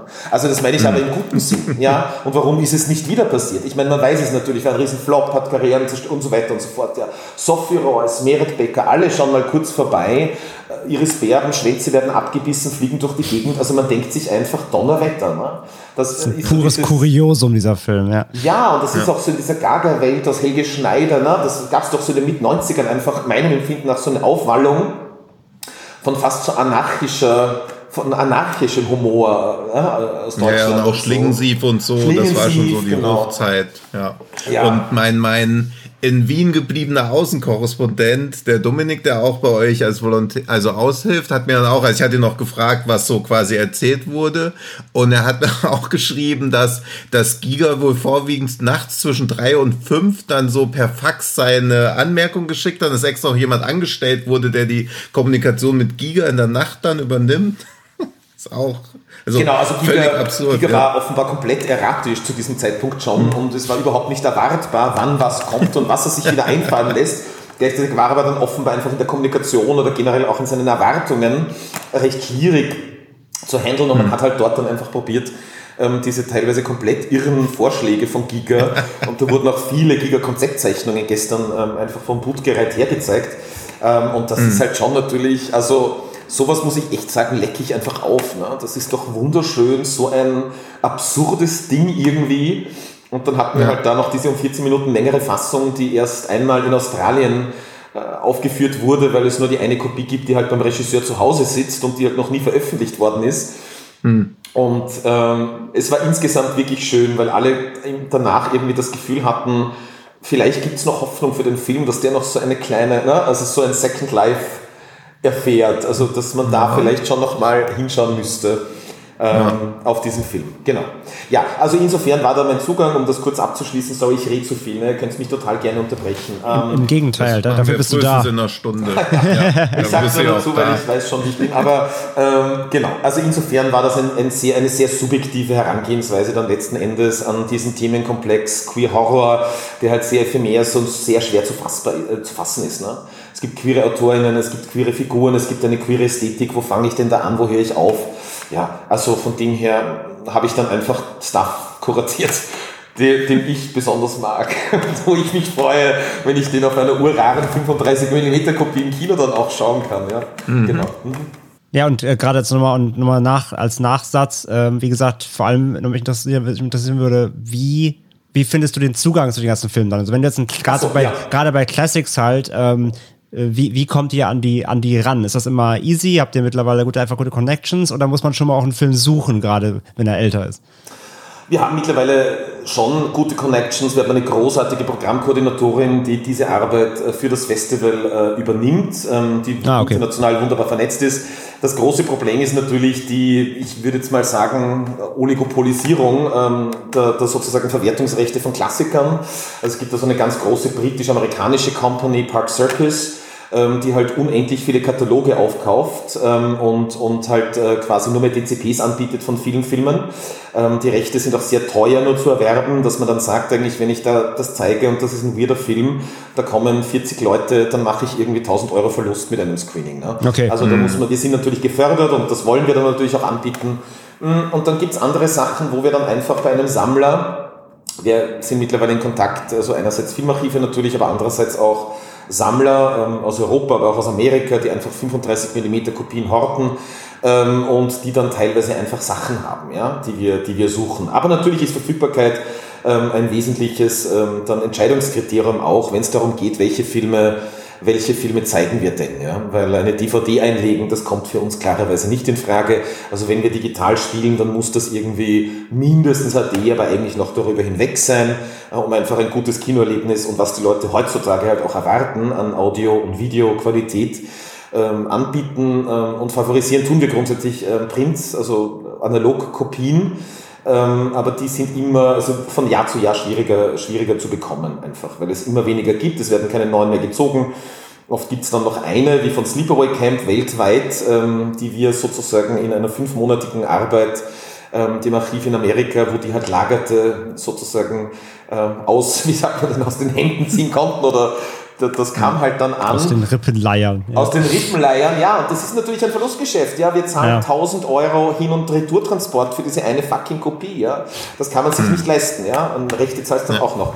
Das ist natürlich verrückt, aber wir sind, wie gesagt, gefördert und da erkenne ich schon einen gewissen Auftrag auch darin, in Spuren äh, diese analoge Filmtradition unserem teilweise auch jungen Publikum ähm, noch zu vermitteln und, und das, wo geht, einfach sozusagen noch, noch auszustellen, ja, genau. Ja, super cool. Diese- vor allem, also ich wollte gerade sagen noch, also vor allem gerade auch für sowas wie Sleepaway Camp. Ähm, es ist ja auch noch doppelt cool, den auf dem, auf dem Festival dann auch im Kino zu sehen, in der entsprechenden Fassung, in der entsprechenden Qualität, weil das zum Beispiel auch ein Film ist, der gerade zum Beispiel hier in Deutschland, der bis heute noch nicht offi noch nie offiziell erschienen ist. Es gibt ja nur Bootlegs. Das heißt, auch gerade vielleicht für deutsches Publikum, die vielleicht zum Slash kommen, ist das halt eigentlich, äh, also es ist ein, es ist ein Magnum Opus irgendwie. Das, das kriegst du halt woanders nicht. Also du kannst dir aus Spanien irgendwelche Bootlegs ziehen für drei Euro, die halt billig zusammengeklebt sind so, aber das halt mal dann auf, auf Originalqualität auf der Leinwand zu sehen, das ist ja dann halt doppelt so geil, ja. Und du hast ja, jetzt auch äh, noch. finde ich auch, dass das irgendwie, das war, Nee, Entschuldigung, sprich du erst, sorry, ich knüpfe dann an. Sorry. Nein, also wir ich wollte nur sagen, also wir haben auch einige äh, Mitarbeiterinnen, verkleiden sich dann als Camp Counselors und es wird das ganze Metro-Kino quasi in so ein Summercamp ein bisschen umgestaltet. Wir haben ein Lagerfeuer äh, auf der Leinwand, die singen dann ein paar Lieder, unter anderem Happy Camper aus Sleepaway Camp 2 und 3, was ich weiß nicht, ob ihr die beiden gesehen habt, die Ja. Fortsetzungen, die nicht ganz so gut sind, die Pamela Springsteen dann dieses eine demente Lied unendlich oft singt. Das wird dann sozusagen äh, noch gesungen, äh, während sich die Leute irgendwie setzen. Äh, Sehr und wir cool. planen für das nächste Jahr auch ein Slash Summer Camp tatsächlich, ein, ein analoges im Juni ähm, in Blockhütten äh, an einem österreichischen See, äh, wo wir dann hoffentlich Gäste einladen werden können, wo wir einfach den Summer Camp Slasher, der mir ganz, ganz nah am Herzen ist, dessen Wiederholbarkeit, Wiederholung, ne? also das ist für mich so Comfort Cinema, weil ich weiß eh dann schon, was passiert, aber das ist für mich so enorm entspannend, diese Filme zu sehen. Genau, also wo wir das einfach so ein bisschen feiern wollen ähm, und genau, ja. Sehr cool. Ich wollte nur dich bitten, nochmal das Rahmenprogramm, was sie um Sleepaway Camp drumrum macht, noch zu erwähnen. Aber da bist du mir ja zuvor gekommen jetzt gerade. Weil das ja auch dieses, was ich, also ich war jetzt zum ersten Mal beim Slash und war ja jetzt auch nicht so lange da, aber es gab ja bei fast allem vorher eine sehr, also eine liebevolle Einführung vorm Film, die auch nicht so, ja nicht wie so ein Verkaufsgespräch wirkt. Das war nicht so, so HSE 24 mäßig, wo dann so gesagt wurde, jetzt kommt das Allerbeste, sondern gerade bei sowas wie Profane Exhibit war auch schon eine sehr kritische Einordnung da, wo auch klar erkennbar ist, dass ihr das Publikum sowieso für mündig genug haltet, das selber nochmal einordnen zu können, weil auch viele Fakten und Infos noch dazu gegeben werden. Genauso wie bei Safe Word auch, der auch stark davon profitiert, wenn schon so ein bisschen so eine Einführung japanisches Erotik-Kino beziehungsweise in die Darstellung von BDSM im japanischen Kino gegeben wird. Also man nimmt so einen Mehrwert mit. Gleichzeitig habt ihr auch wie bei Sleepaway Camp diesen Fun-Faktor. Also das wollte ich nur noch mal, ohne dass du jetzt also groß noch mal drauf eingehen musst, erwähnen, dass ich sehr schön finde, dass es halt wirklich auch so einen Festival-Charakter hat und auch so ein ja, Event-Charakter. Also, dass quasi nicht nur so eine Abspielstation ist, für die ich auch sehr dankbar wäre. Also, Sleepaway Camp 2 im Kino zu sehen, ist ja schon genug. Also, aus meiner Sicht übererfüllt ihr euren selbst auferlegten Auftrag da dann immer. Und das ist natürlich sehr beglückend, das im Kino dann halt auch zu sehen, weil so ein einmaliges Seherlebnis dann auch zum einmaligen Erlebnis dadurch wird. Also, das hat mir gut gefallen. Ja, danke schön. So, betretenes Schweigen bei allen, jetzt kommen wir weiter. ja. ja, nee, also generell auch die, ähm, eure, eure Verknüpfung, wie du gerade sagst, eben die Verknüpfung von so Bildungsauftrag, wenn du es nicht so nennen willst, sag ich mal, aber mhm. trotzdem so einen gewisse, gewisse, äh, gewissen Anspruch und eben reinen Fun. Das habe ich eben auch letztes Jahr, als ich eben bei euch auch zum ersten Mal war, deutlich gemerkt. So und äh, vor allem habt ihr eigentlich immer halt wirklich ein, ihr habt irgendwie immer noch ein, ein Piece obendrauf. Also sei es irgendwie, ich habe zum Beispiel letztes Jahr bei euch Mad God im Kino äh, gesehen, der ja highly anticipated war mhm. und war großartig. Und da hattet ihr eben auch noch so eine kleine Making-of-Doku hinten dran, ne, wo man wirklich nochmal für Tippet nochmal persönlich da zu Wort kommen hat und zeigt halt ein paar Behind-the-Scenes-Shot und ähm, wie, also ihr habt ja quasi immer ein Jahr Zeit natürlich, äh, um den ganzen, um das ganze Programm aufzusetzen. Ähm, wie aufwendig und, und wie teilweise bestimmt auch Haare raufen ist denn diese ganzen äh, Behind-the-Scenes-Materialien äh, zu kriegen oder beziehungsweise wie viel Zeit nimmt es dann noch ein, auch noch dieses i-Tüpfelchen Tüpfelchen mehr vielleicht zu bekommen, als in Anführungszeichen nur die Filme zu zeigen? Das kommt natürlich immer ganz darauf an. Also es gibt Sachen, die sind ganz schnell gemacht. Ja? Also es gibt mhm. einfach, einfach kleine blöde Ideen und auch dafür stehen wir. Wir kommen ja wirklich ein bisschen aus diesem DIY-Punk-Spirit heraus. Also niemand weiß irgendwas und ich kann mich noch erinnern, im Jahr, also wir mussten immer inventiv sein, weil immer so viel schiefgelaufen ist, auch gerade am Anfang. Ja? ja. Also da hast du dann irgendwie eine Dokumentation über Herschel Gordon Lewis, die ist der Godfather of Gore. Das war damals noch die finstere Zeit, wo wir solche Sachen auf Digibeta oder irgendeinem anderen Schrott Halbdigitalmaterial bekommen haben. Äh, das kann, konnte man dann im Nachhinein nicht mehr verändern. Das Ding kam und wir spielten es ab, haben es angetestet und das lief in halber Geschwindigkeit. Das heißt, das Ding dauerte dann nicht 90 Minuten, sondern 180 Minuten und all war halt so. Wunderbar natürlich, länger Herschel Gordon Lewis auf der Leinwand. Man konnte es nicht ändern. Was, was, was machen wir? Ich habe dann an der, an der Kinokasse vier Stolid Schneier Flaschen gekauft, eingekühlt, ja, und bin halt rein ins Publikum, habe gesagt, es tut uns leid, wir können es nicht ändern. So ist es halt jetzt und entweder ihr könnt natürlich das Geld zurückverlangen und ansonsten, der Film wird nicht äh, schneller werden, das heißt, ihr müsst langsamer werden. Äh, wir geben jetzt da diese Wodkaflaschen durch und sauft euch an und habt eine schöne Zeit. Und ja, es sind dann 20 Leute gegangen, aber der große Rest blieb halt drin sitzen. Und die Leute haben dann danach gefunden, das war eine total gute Einlage, obwohl von unserer Seite alles schiefgelaufen ist, was schieflaufen konnte. Ähm, das heißt, so diesen Moment drin zu haben und wir sind größer geworden, wir haben mehr Geld, äh, wir können uns größere Filme leisten, aber ich finde, so diesen Aspekt drin zu haben, diesen ein bisschen wahnsinnigen und anarchischen und DIY-Aspekt drin zu haben, der ist einfach total wesentlich für das Genom des Festivals. Also das, glaube ich, was die mhm. Leute auch im Besonderen immer schon mochten ähm, an uns, abseits der Filme und so. Ja. Wir haben ja auch gerade im Filmcasino eine Playlist, die teilweise auf die Filme abgestimmt ist, wo Musik dann läuft, die haben Dekoration, die Auslagen werden gemacht bla, und so weiter und so fort. Also wir probieren da wirklich also eigentlich soll man die Kinotür aufmachen und sich denken, oh, es ist Slash und entweder ich gehe rein und sage, mhm. hurra, oder ich mache die Tür zu und gehe weiter. Aber es soll sofort klar sein, dass das Festival läuft, dass das mehr ist als der Film, der auf der Leinwand ist, weil müssen wir uns eh nichts vormachen. Ne? Vieles davon kann man runtersaugen, kann man sich daheim anschauen, läuft schon auf irgendeinem Stream in Amerika.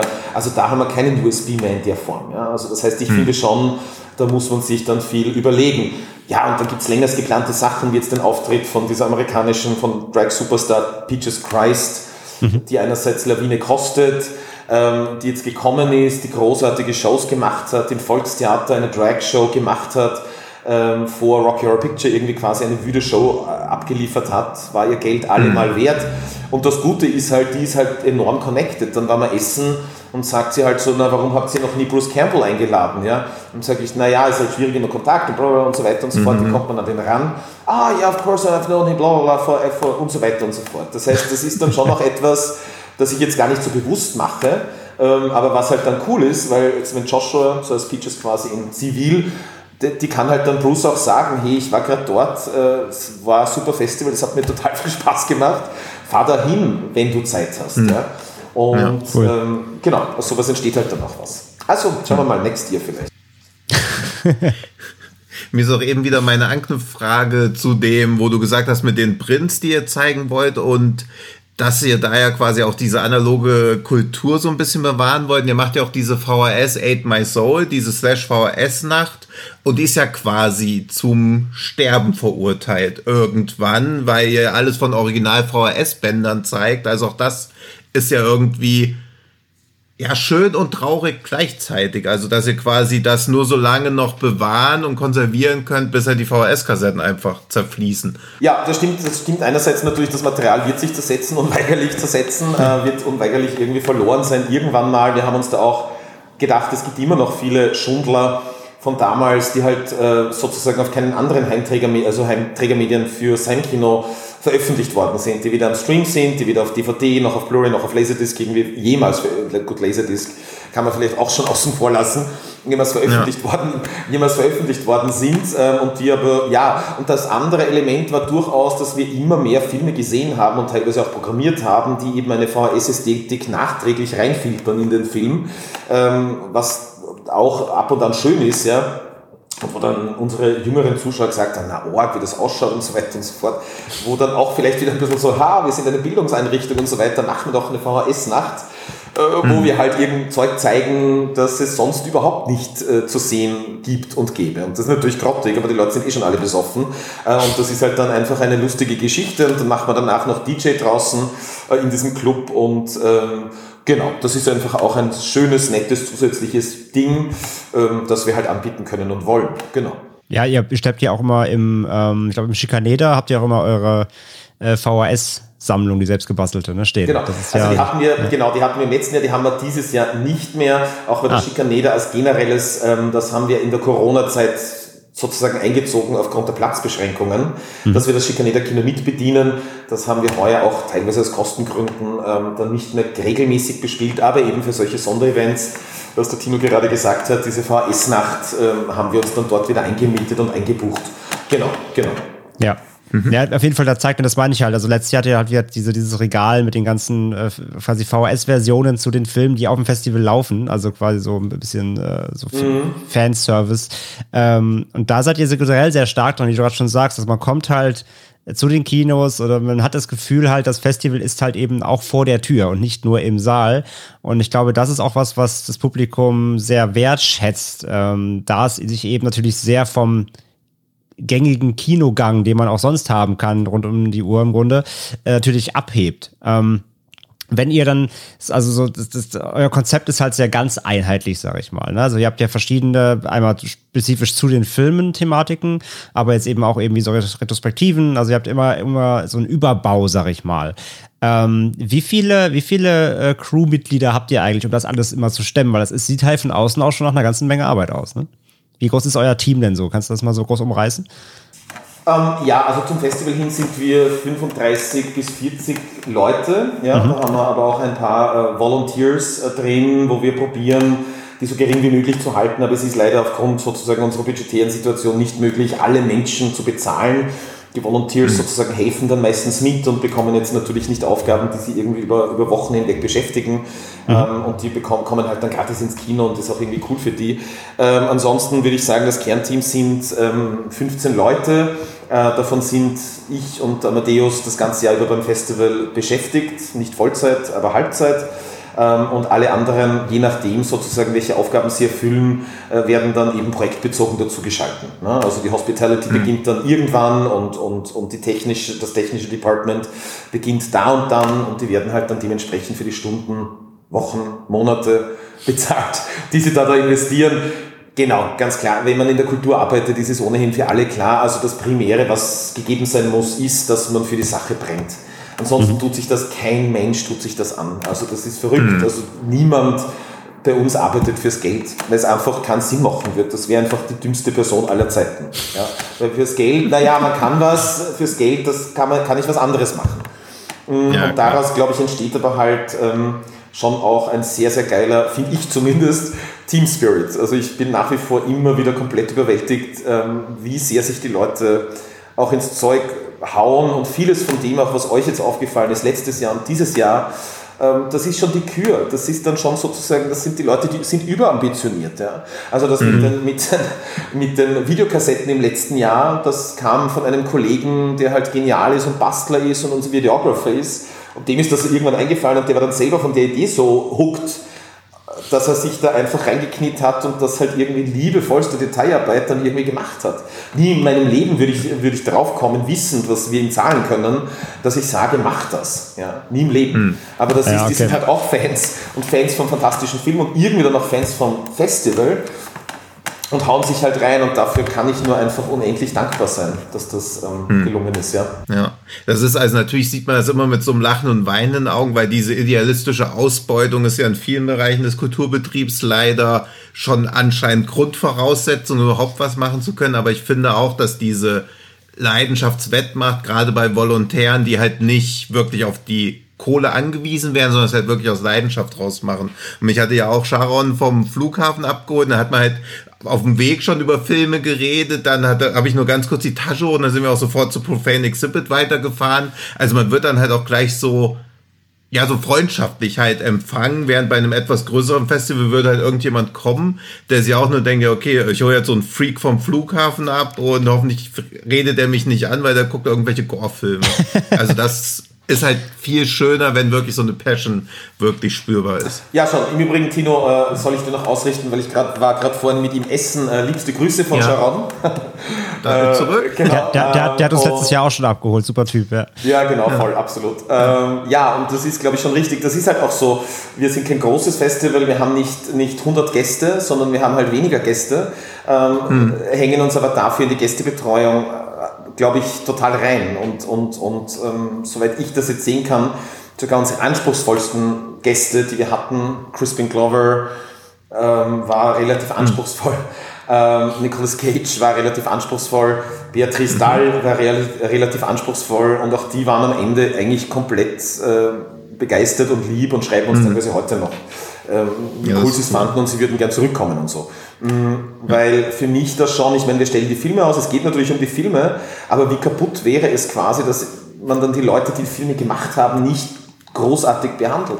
Und da habe ich eine ja. große Toleranzschwelle auch. Ja, die dürfen sich schon ein bisschen mhm. aufführen. Die dürfen uns jetzt nicht beleidigen und so, aber das sind halt kreative Seelen, das sind halt die Künstler, die machen mhm. das, was wir feiern die haben halt teilweise einfach einen Vollvogel. Ja, die haben halt, das sind halt komplett wahnsinnig teilweise.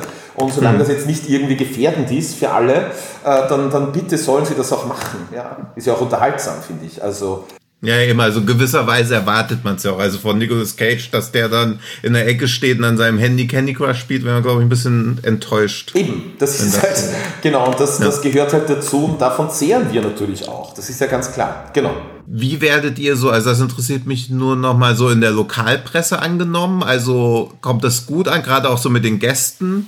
Weil ich sehe es immer auch so in Deutschland bei den Festivals, dass dann so fünf Filme so exemplarisch rausgenommen werden, aber der Text dann halt immer schon so dieses leicht Distanzierende hat, also wo man sich schon so ein bisschen immer noch für Genrefilm schämt und trotzdem drüber berichtet, aber so distanzierend, also so, wo immer so im, in der Tonalität rauskommt, ja, erstmal ein bisschen was anderes. Ähm, also. Ja, also ich finde, wir, wir sind eigentlich relativ können relativ zufrieden sein, also mit der nationalen Coverage definitiv, weil wir in allen wesentlichen mhm. Medien irgendwie besprochen oder zumindest beworben werden. Ähm, in mhm. der Form, ähm, ich glaube, da kommen zwei Faktoren rein, äh, was ich eingangs erwähnt hatte. Ich habe äh, über ein Jahrzehnt als Filmkritiker gearbeitet, äh, kenne viele der Kolleginnen persönlich. Das heißt, vielleicht trauen sie, die sich jetzt auch ein bisschen weniger dieses Event dann komplett zu ignorieren oder halt zu sagen, mhm. da schreiben wir nur irgendwie drüber, Pfui bei und was auch immer. Die, die, die, die bemühen sich dann schon sehr. Ähm, und der Schlüssel, zumindest bei uns, sind heimische Produktionen. Also man merkt einfach, gerade so ein Kapazunder dann wie der ORF, ähm, der wird seltenst wirklich über uns berichten und was es sonst gibt dann hast du irgendwie zwei österreichische Filme im Programm und dann gibt es schon einen Beitrag. Ja. Also das ist dann oft so diese Eintritts, die Eintrittsgebühr, die man zu zahlen hat in der Form, das finde ich halt wahnsinnig kleingeistig und wahnsinnig piefig und wahnsinnig irgendwie dann letzten auch ein bisschen desillusionierend für die Arbeit, die wir halt machen. Mhm. Ähm, aber man muss es auch realistisch und pragmatisch sehen. Ne? Klarerweise, ich, wie gesagt, gerade nachdem ich selber Journalist war und teilweise noch bin, weiß ich ja, wie dieses Gewerkel funktioniert und, und was da halt für, für quasi Prioritäten äh, dann auch in den Chefredaktionen äh, gesetzt werden. Ja, also insofern überrascht es mich jetzt nicht großartig. Ja, ja, genau. Ja, ja, also man darf halt immer nicht, weil wir auch so nah an den ganzen Sachen dran sehen, immer nicht vergessen, was für absolute Nischen das halt teilweise sind. Also ich bin auch immer entsetzt, wenn ich mir so dann die, die Kinobesucherzahlen auch von größeren Film oder so, oder dann kommt sowas wie Suspiria ins Kino vor drei Jahren oder so, dann sieht man, ja, okay, 6000 Zuschauer in Deutschland. Ja, Wahnsinn. Man denkt so, ja, what the fuck klar, geht da klar. ab? Oder jetzt dieser Hatching startet, ich glaube, der hat es nicht mehr über 1000 geschafft. Unglaublich. Also, ja. Hm? In und da man versteht es auch eben weiß. sozusagen. In Gesamtdeutschland ja, ja. hat ja. nicht mehr als 1000 ja. Zuschauer. Das ist ja ein Wahnsinn. Da muss ich ja nachschauen, wie in Österreich gelaufen ist. Da kann man ja auch raus. Ne? Vielleicht gab es in Österreich mehr Zuschauer als in Gesamtdeutschland. Das, das, kann schon sein. Gerade wenn er auf einem Festival wie bei euch läuft und einmal ausverkauft ist, hat er ja schon quasi die Hälfte der Zuschauer sich geholt. Deswegen daran merkt man auch, wie wichtig Festivals für solche Filme einfach sind. Ja, und das tut mir schon ein bisschen weh. Ähm, insgesamt haben wir schon anders begonnen, muss ich sagen. Also 2010, also wir sind noch keine Streamer und ich mag die Streaming. Ich bin überhaupt nicht anti-Streaming. Ich streame selber viel und schaue mhm. selber gern, nur das mal vorausgeschickt. Aber da war es dann schon noch so, dass man Regisseure, Regisseurinnen teilweise über mehrere Filme sozusagen verfolgen konnte und auch immer wieder einladen konnte und immer wieder zum Festival mhm. einladen konnte. Mhm. Und mittlerweile ist es oft so, dass ähm, den Debüt, das Debüt haben wir noch, und der nächste Film wird dann sozusagen schon direkt für Shudder produziert oder direkt für ja. Ja. Prime produziert oder für Netflix produziert. Und einerseits tut es mir ein bisschen leid für mich oder für uns.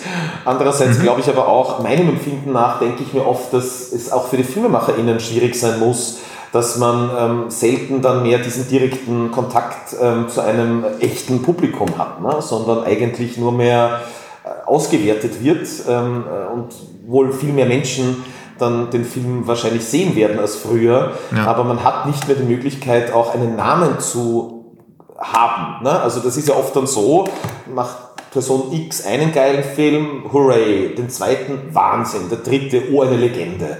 Wann kommt der hm. vierte mhm. und so. Und dann ist der, mhm. dann ist der einer von diesen Zirkeln und auf das wartet man dann und da schaut man dann drauf und so wird, wird auch Fandom gebaut. Hm, was ja. das alles eben so tut mit diesem ja, also oft kommen dann ja Serien von Sie und Sohn auf Amazon Prime und keine Sau kriegt es mit, ja. Und dann erfahre ich das zwei Jahre später ja, und dann denke ich mir, wie gibt es sowas? Ne? Also ja. jeden einzelnen Film von Sono habe ich sofort geschaut, dass ich den irgendwo sehen kann.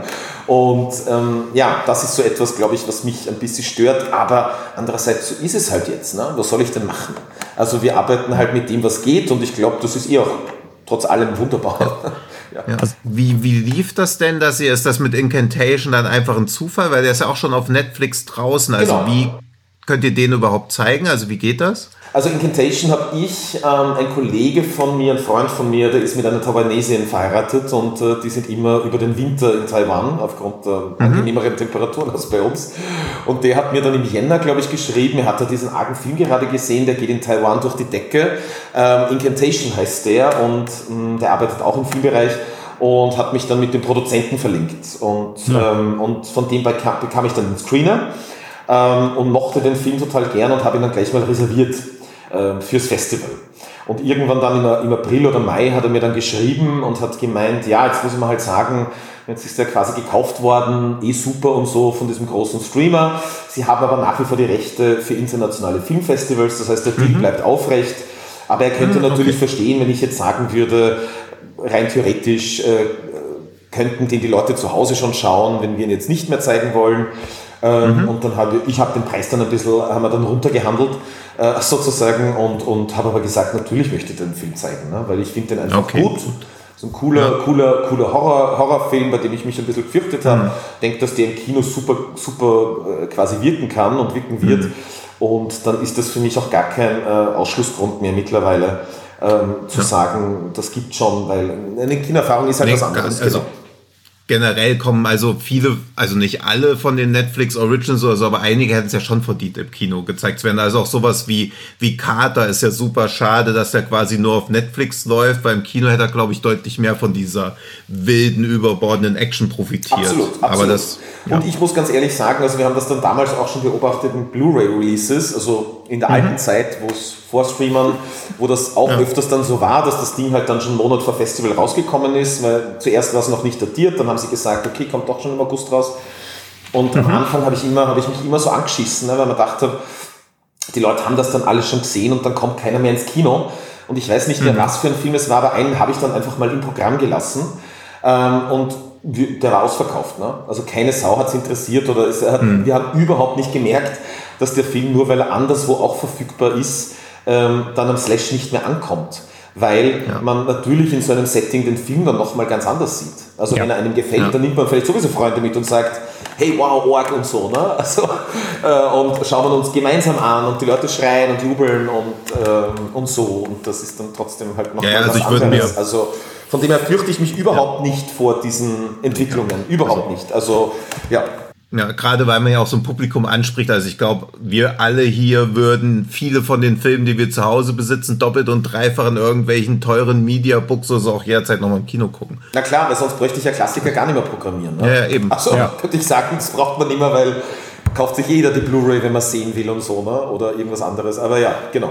Ja. Ja, ja, aber die Blu-ray ist ja auch nur ein Kompromiss, eben weil man die nicht mehr im Kino sehen kann, mutmaßlich, beziehungsweise jederzeit Zugriff haben will.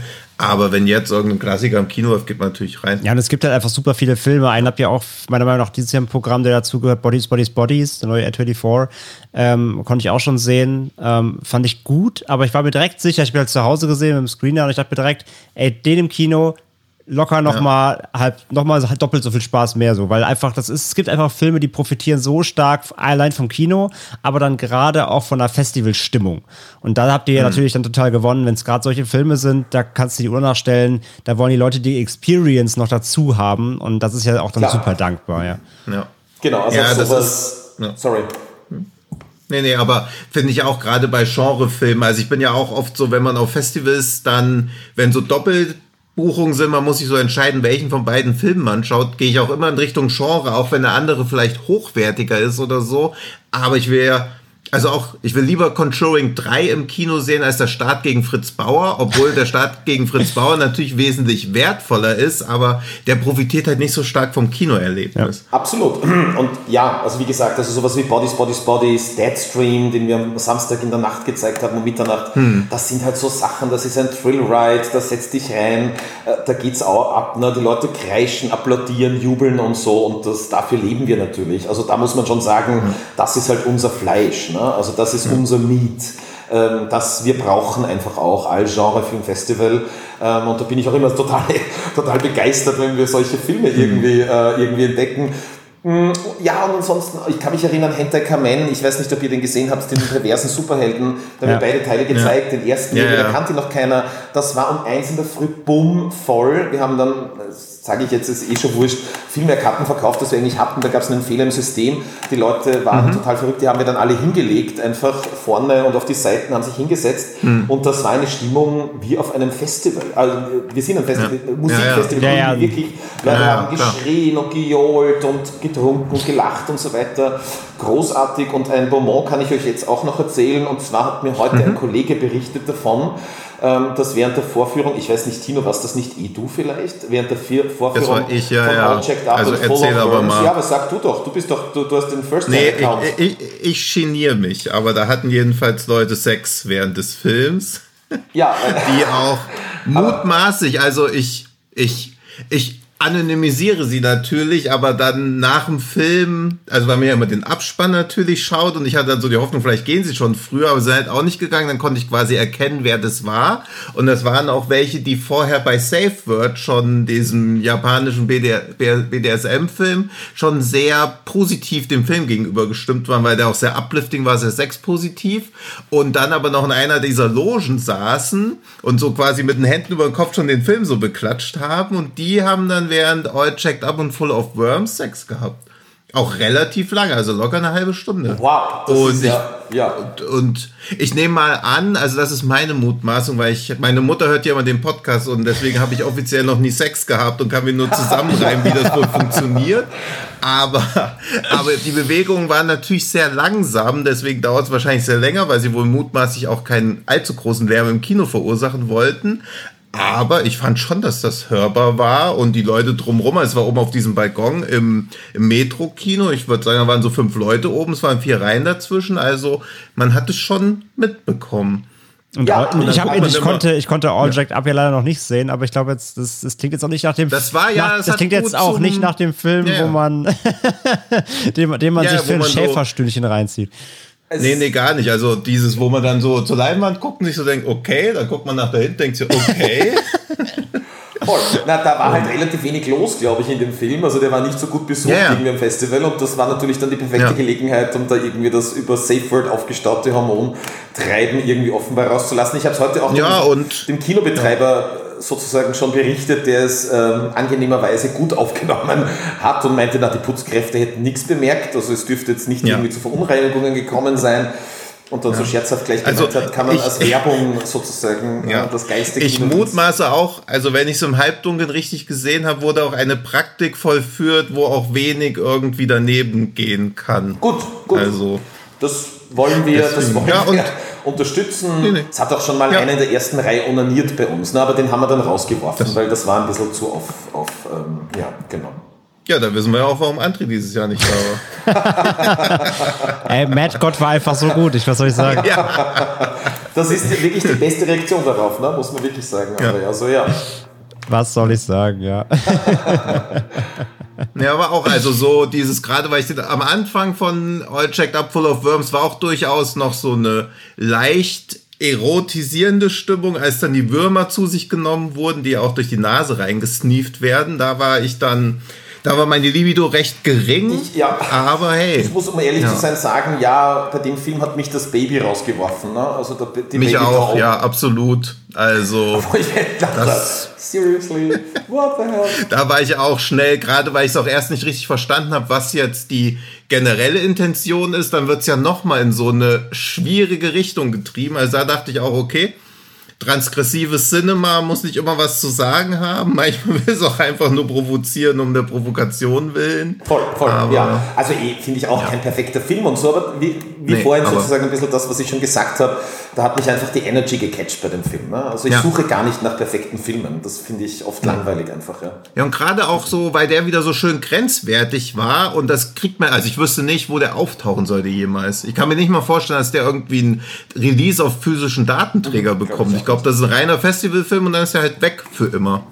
Genau, das glaube ich auch wie The Timekeepers of Eternity im Übrigen, weil die, glaube ich, die Rechte für das äh, bearbeitete Material, nämlich ja, die äh, Fernsehfassung von The Langoliers mhm. von Tom Holland, also diese Stephen King-Adaption ja. aus 1995, verwendet haben, aber ganz, ganz sicher die Rechte nicht dafür geklärt haben. Das ja, glaube ich auch, das ist ein... Ja. Kann man nur Festivals zeigen, sozusagen ohne kommerziellen Hintergedanken in der Form, ja. aber der wird ganz sicher auch nicht kommerziell verwertet werden im Anschluss, ja.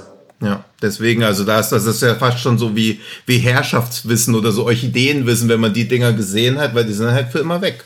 Und so geht es uns ja wahrscheinlich allen Festivalreisenden seit Jahren schon, dass man Festivalsachen gesehen hat, wo man denkt, wow. Und es lohnt nicht mal anderen Leuten von zu erzählen, weil man weiß ja, die sind halt weg.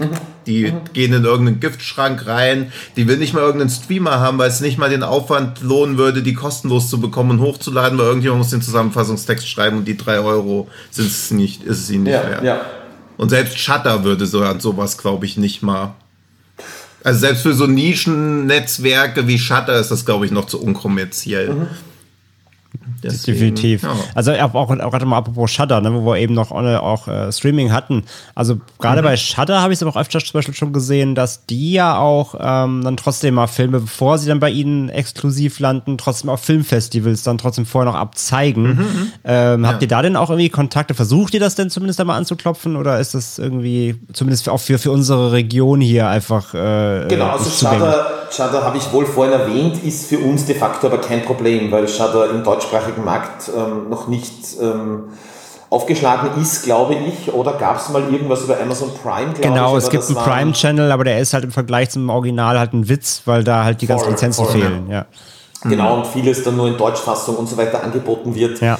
Ähm, also insofern haben wir sehr viele Filme, die das Shudder-Logo voran dann haben. Ja, okay. ja ich glaube sicher acht Filme heuer. Ja. Ähm, mhm. Aber da haben wir gar kein Problem damit, dass die jetzt schon irgendwie draußen wären ja. oder so. Ja, genau. Also mit denen sind wir nicht wirklich in Kontakt und mit den anderen, mit Mubi waren wir oder sind wir in Kontakt. Ähm, Netflix geht, wie gesagt, ab und an durch die Hintertür. Disney Plus ist eine Katastrophe, bei uns zumindest in Österreich. Naja, hm. die haben einfach diese idiotische Idee, dass man mehr oder weniger Filme, die bei uns gar kein Theatrical Release bekommen, wie zum Beispiel jetzt Barbarian, ähm, den ich natürlich wahnsinnig gerne gehabt hätte, ähm, und der kommt mhm. halt straight auf Disney Plus raus. Die planen keine Kinoveröffentlichung, zumindest nicht in Österreich. Äh, und dann ist ja, das Ding okay. sozusagen gegessen. Also die haben dann nicht mal für ein Screening bei uns, krass. kann das sozusagen losgelöst das, oder rausgelöst werden ja. aus dem, sondern das ist dann ein reines Home-Ding äh, und da, da ist dann der Zug abgefahren. Gäbe es einen Release, das, dann könnte man mit ihnen darüber reden. Dann könnte ah, man sagen, okay. ähm, aber nachdem gar keine geplant ist, ist das Ding einfach vorbei. Das heißt, das haben wir dann irgendwann halt wie Prey mhm. auf Disney Plus ähm, und, und da kannst du dann, weiß ich nicht. Ja. Und das Ding ist halt auch in diesen Corporate Communications, das habe ich früher probiert zu machen mit Universal und mit allen anderen, wo ich dann denen 100.000 Argumente schicke, warum der Film bei uns gut funktioniert und sie schicken mir halt mehr oder weniger dieselbe Corporate Response wieder drüber, als würde ich mehr mit einem Roboter reden. Weil die mhm. halt auch nicht mehr haben. Die kannst du nicht nach Logik, Sinn und irgendeiner Form von Entscheidungsbefugnis abklopfen, sondern die geben nur weiter, mhm. was halt der, der, die, die Mutter sozusagen naja, äh, irgendwo in Amerika oder so halt ausgegeben hat und das kommunizieren sie halt weiter. Ähm, und, und da habe ich irgendwann aufgegeben, äh, ja, einfach weil es nur wahnsinnig viel Aufwand ist und kein Ergebnis zeitigt, da irgendwie mich ja, großartig noch ins Zeug zu legen. Das ist dann einfach vorbei. Also, ja. Ach, ja, es ist halt immer schade, dass das eher so die Vertriebsstandorte sind, ohne wirkliche Entscheidungsbefugnis. Wie ist es denn bei Mubi? Gibt es da deutschen Ansprechpartner oder geht das auch über US beziehungsweise mhm. über Türkei? Da gibt es äh, deutsche AnsprechpartnerInnen, die glaube ich gibt es noch nicht so lange, ähm, aber mhm. die gibt es jetzt und mit denen waren wir heuer auch in Kontakt. Es ist jetzt auch nicht so, dass wir über mit Mubi so oft, ne? also es ist jetzt nicht so, dass die einen extremen Katalog hätten von Filmen, mhm. die wir dann ja. unbedingt zeigen müssten am Festival, aber immer mal wieder kommt es halt doch vor. Ähm, und bei denen wäre es ja auch komplett grotesk, wenn die sich da also total dagegen sperren würden. Ne? Also quasi so der Aushängesinn viele Streaming-Channel, der natürlich ja. auch mit Festivals zusammenarbeitet, wenn die dann sagen würden, das darf aber nur bei uns laufen und sonst nirgends und nur halt am Fernseher oder Laptop, das wäre halt schon ein bisschen, mhm. bisschen grotesk, genau. Ja, ja, klar, klar. Aber krasse, das wusste ich gar nicht, dass Barbarian zu Disney Plus kommt, weil klar, der ist natürlich ja auch gerade im, äh, im, im Genre-Publikum äh, absolut heiß erwartet, äh, weil natürlich klar, da die, die internationalen ja, Reviews schon reinschlagen ja. auf Letterbox und Co. Und ja, auch unsere äh, Hörenden liest man überall, Twitter, auf dem Discord, alle sind schon, hat schon hier bei Barbarian irgendwie, wo gibt's das und überhaupt, ja, aber keine Chance hier zu landen. Der ist jetzt auch in der dritten Woche immer noch, hat er nochmal sein eigenes Budget nochmal eingespielt in der dritten Woche. Also ich verstehe auch nicht, dass Disney sagt, hey, der Horror-Hit Nummer 1 aus Amerika jetzt in Deutschland. Das hat Sony ja bei Invitation schon nicht geschafft, da zu sagen, hey, der Film war auf Platz 1 in den Box-Office-Charts, dann steigt Invitation auf Platz 19 in Deutschland ein, kein Schwein interessiert sich für. Und Barbarian, der 30 Millionen schon eingespielt hat, wird auch einfach so. Genau. Also, ja, das so war es zumindest nicht, vor anderthalb Monaten, wie ich dann das letzte Mal nachgefragt hatte bei Disney. Plus, was mit diesem Film jetzt dann passieren wird. Natürlich kann es jetzt ja. passieren oder kann es jetzt dann sein, aufgrund des großen mhm. Erfolges in Amerika, dass sie dann doch die, die Release-Strategie für den deutschsprachigen Markt nochmal umstellen. Aber irgendwann muss ich dann klarerweise auch mein Programm schließen. Und ja, ja, klar. Ja, ja. ja, genau. Aber richtig schade, wenn man halt schon mitbekommt, okay, da ist wohl neues heißes Eisen am Start und du kriegst ihn halt einfach nicht. Das ist ja auch frustrierend wahrscheinlich, oder? Das ist natürlich so ein bisschen frustrierend, weil sich die Aufmerksamkeiten klarerweise dann auf so ein paar Fetischfilme bündeln, die halt dann auch gut angenommen werden, die heiß mhm. erwartet sind ähm, und die dann natürlich immer schon gewesen, also beim Slash auch immer schon gewesen, natürlich wesentliche Ankerpunkte sind für die öffentliche Aufmerksamkeit ja, und für die öffentliche ja. Wahrnehmung, die Wahrnehmung unserer Arbeit in der Öffentlichkeit. Also da kann ich 13 Mal All Checked Up and Full of Worms äh, zeigen und die Leute sagen, was für ein wieder Scheiß, das hätte ich sonst nie, also wird man danach nie wieder sehen können. Äh, wie ja. wichtig ist dann sowas zu haben wie Bodies, Bodies, Bodies? Ähm, mhm. Da, da vibrieren alle natürlich und das ist auch super und das ist mir schon ganz klar. Ja. Also wir müssen natürlich alle diese Stücke spielen äh, und das gehört auch dazu und das ist auch ganz wichtig so. Ja. Ähm, aber, aber ist halt ein bisschen bitter zu sehen. Auch Pearl zum Beispiel war ein Wahnsinn, ja, weil irgendwie MGM jetzt von Amazon und kein Mensch weiß jetzt mehr sozusagen, wo das, wie das irgendwie, haben alle Deutschverleiher irgendwie durchtelefoniert, wo könnte das dann landen. Genau. Und zumindest vor anderthalb Monaten noch einmal gesagt, wo ich dann das Programm schließen musste, war halt da genau gar nichts irgendwie ähm, an Intelligenz ähm, herauszuholen. Ne? Oder an Intelligence in der Form meine ich, also an ja, Wissen ja, ja. oder wo landet dieses fucking Ding. Wir hatten noch im April die Österreich-Premiere von X.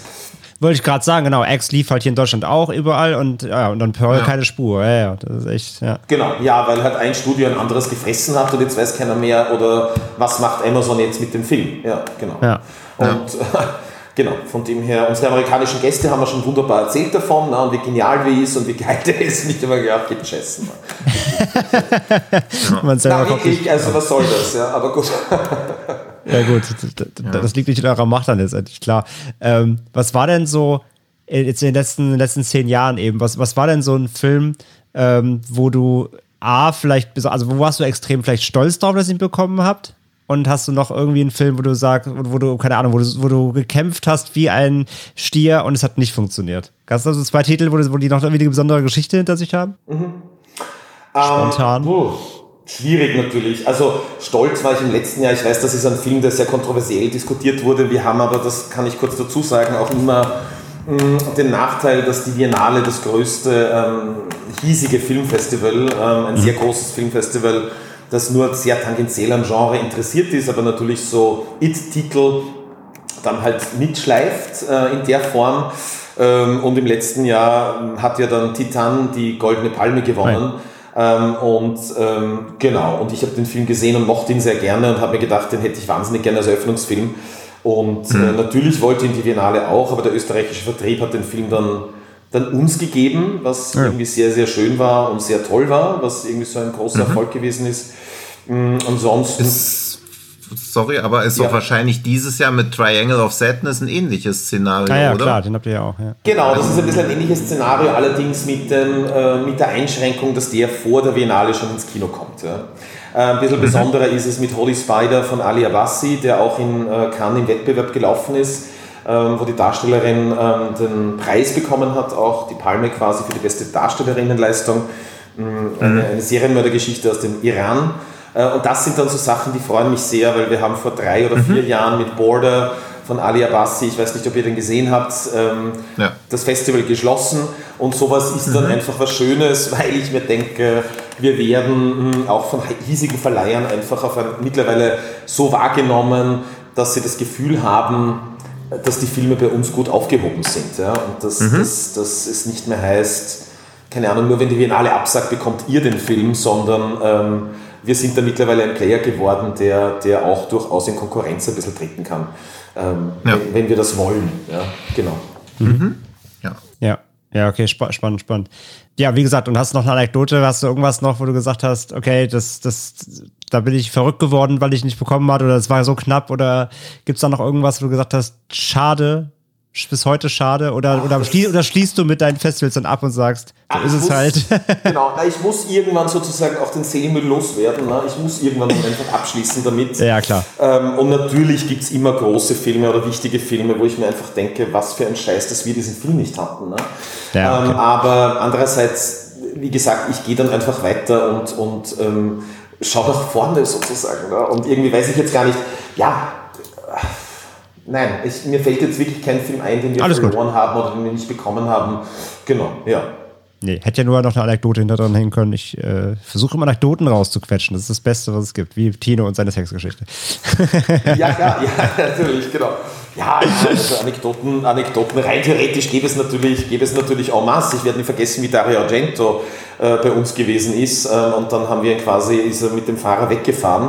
Und wir haben schon die ganze Zeit gesehen, also das Filmcasino liegt in der Innenstadt. Wir haben immer wieder Probleme mit den Nachbarn, die halt immer die Polizei rufen, weil Traubmann hm. teilweise betrunkenen oder halt lauten Menschen draußen stehen und die Leute schlafen wollen. Und wir haben ein Polizeiauto gesehen, direkt gegenüber vom Kino, das halt wirklich zwei Stunden lang einfach geparkt hatte.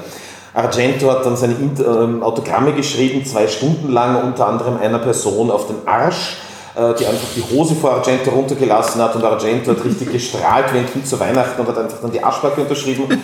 Die junge Frau hat sich das dann tätowieren lassen und hat uns das dann irgendwie zwei Tage später präsentiert, dass jetzt quasi Argentos Unterschrift für immer am Arsch hat. Das wollte ich gar nicht erzählen, sondern Dedication, dann, ja. Er wurde dann quasi von uns äh, äh nicht wegtransportiert, aber er wurde von unserem Fahrer dann quasi wieder zum Hotel gefahren und plötzlich fuhr dieses Polizeiauto raus, setzte das Blaulicht ein, winkte das Taxi oder unseren Fahrer, das weiß ich jetzt nicht mehr sozusagen, ran.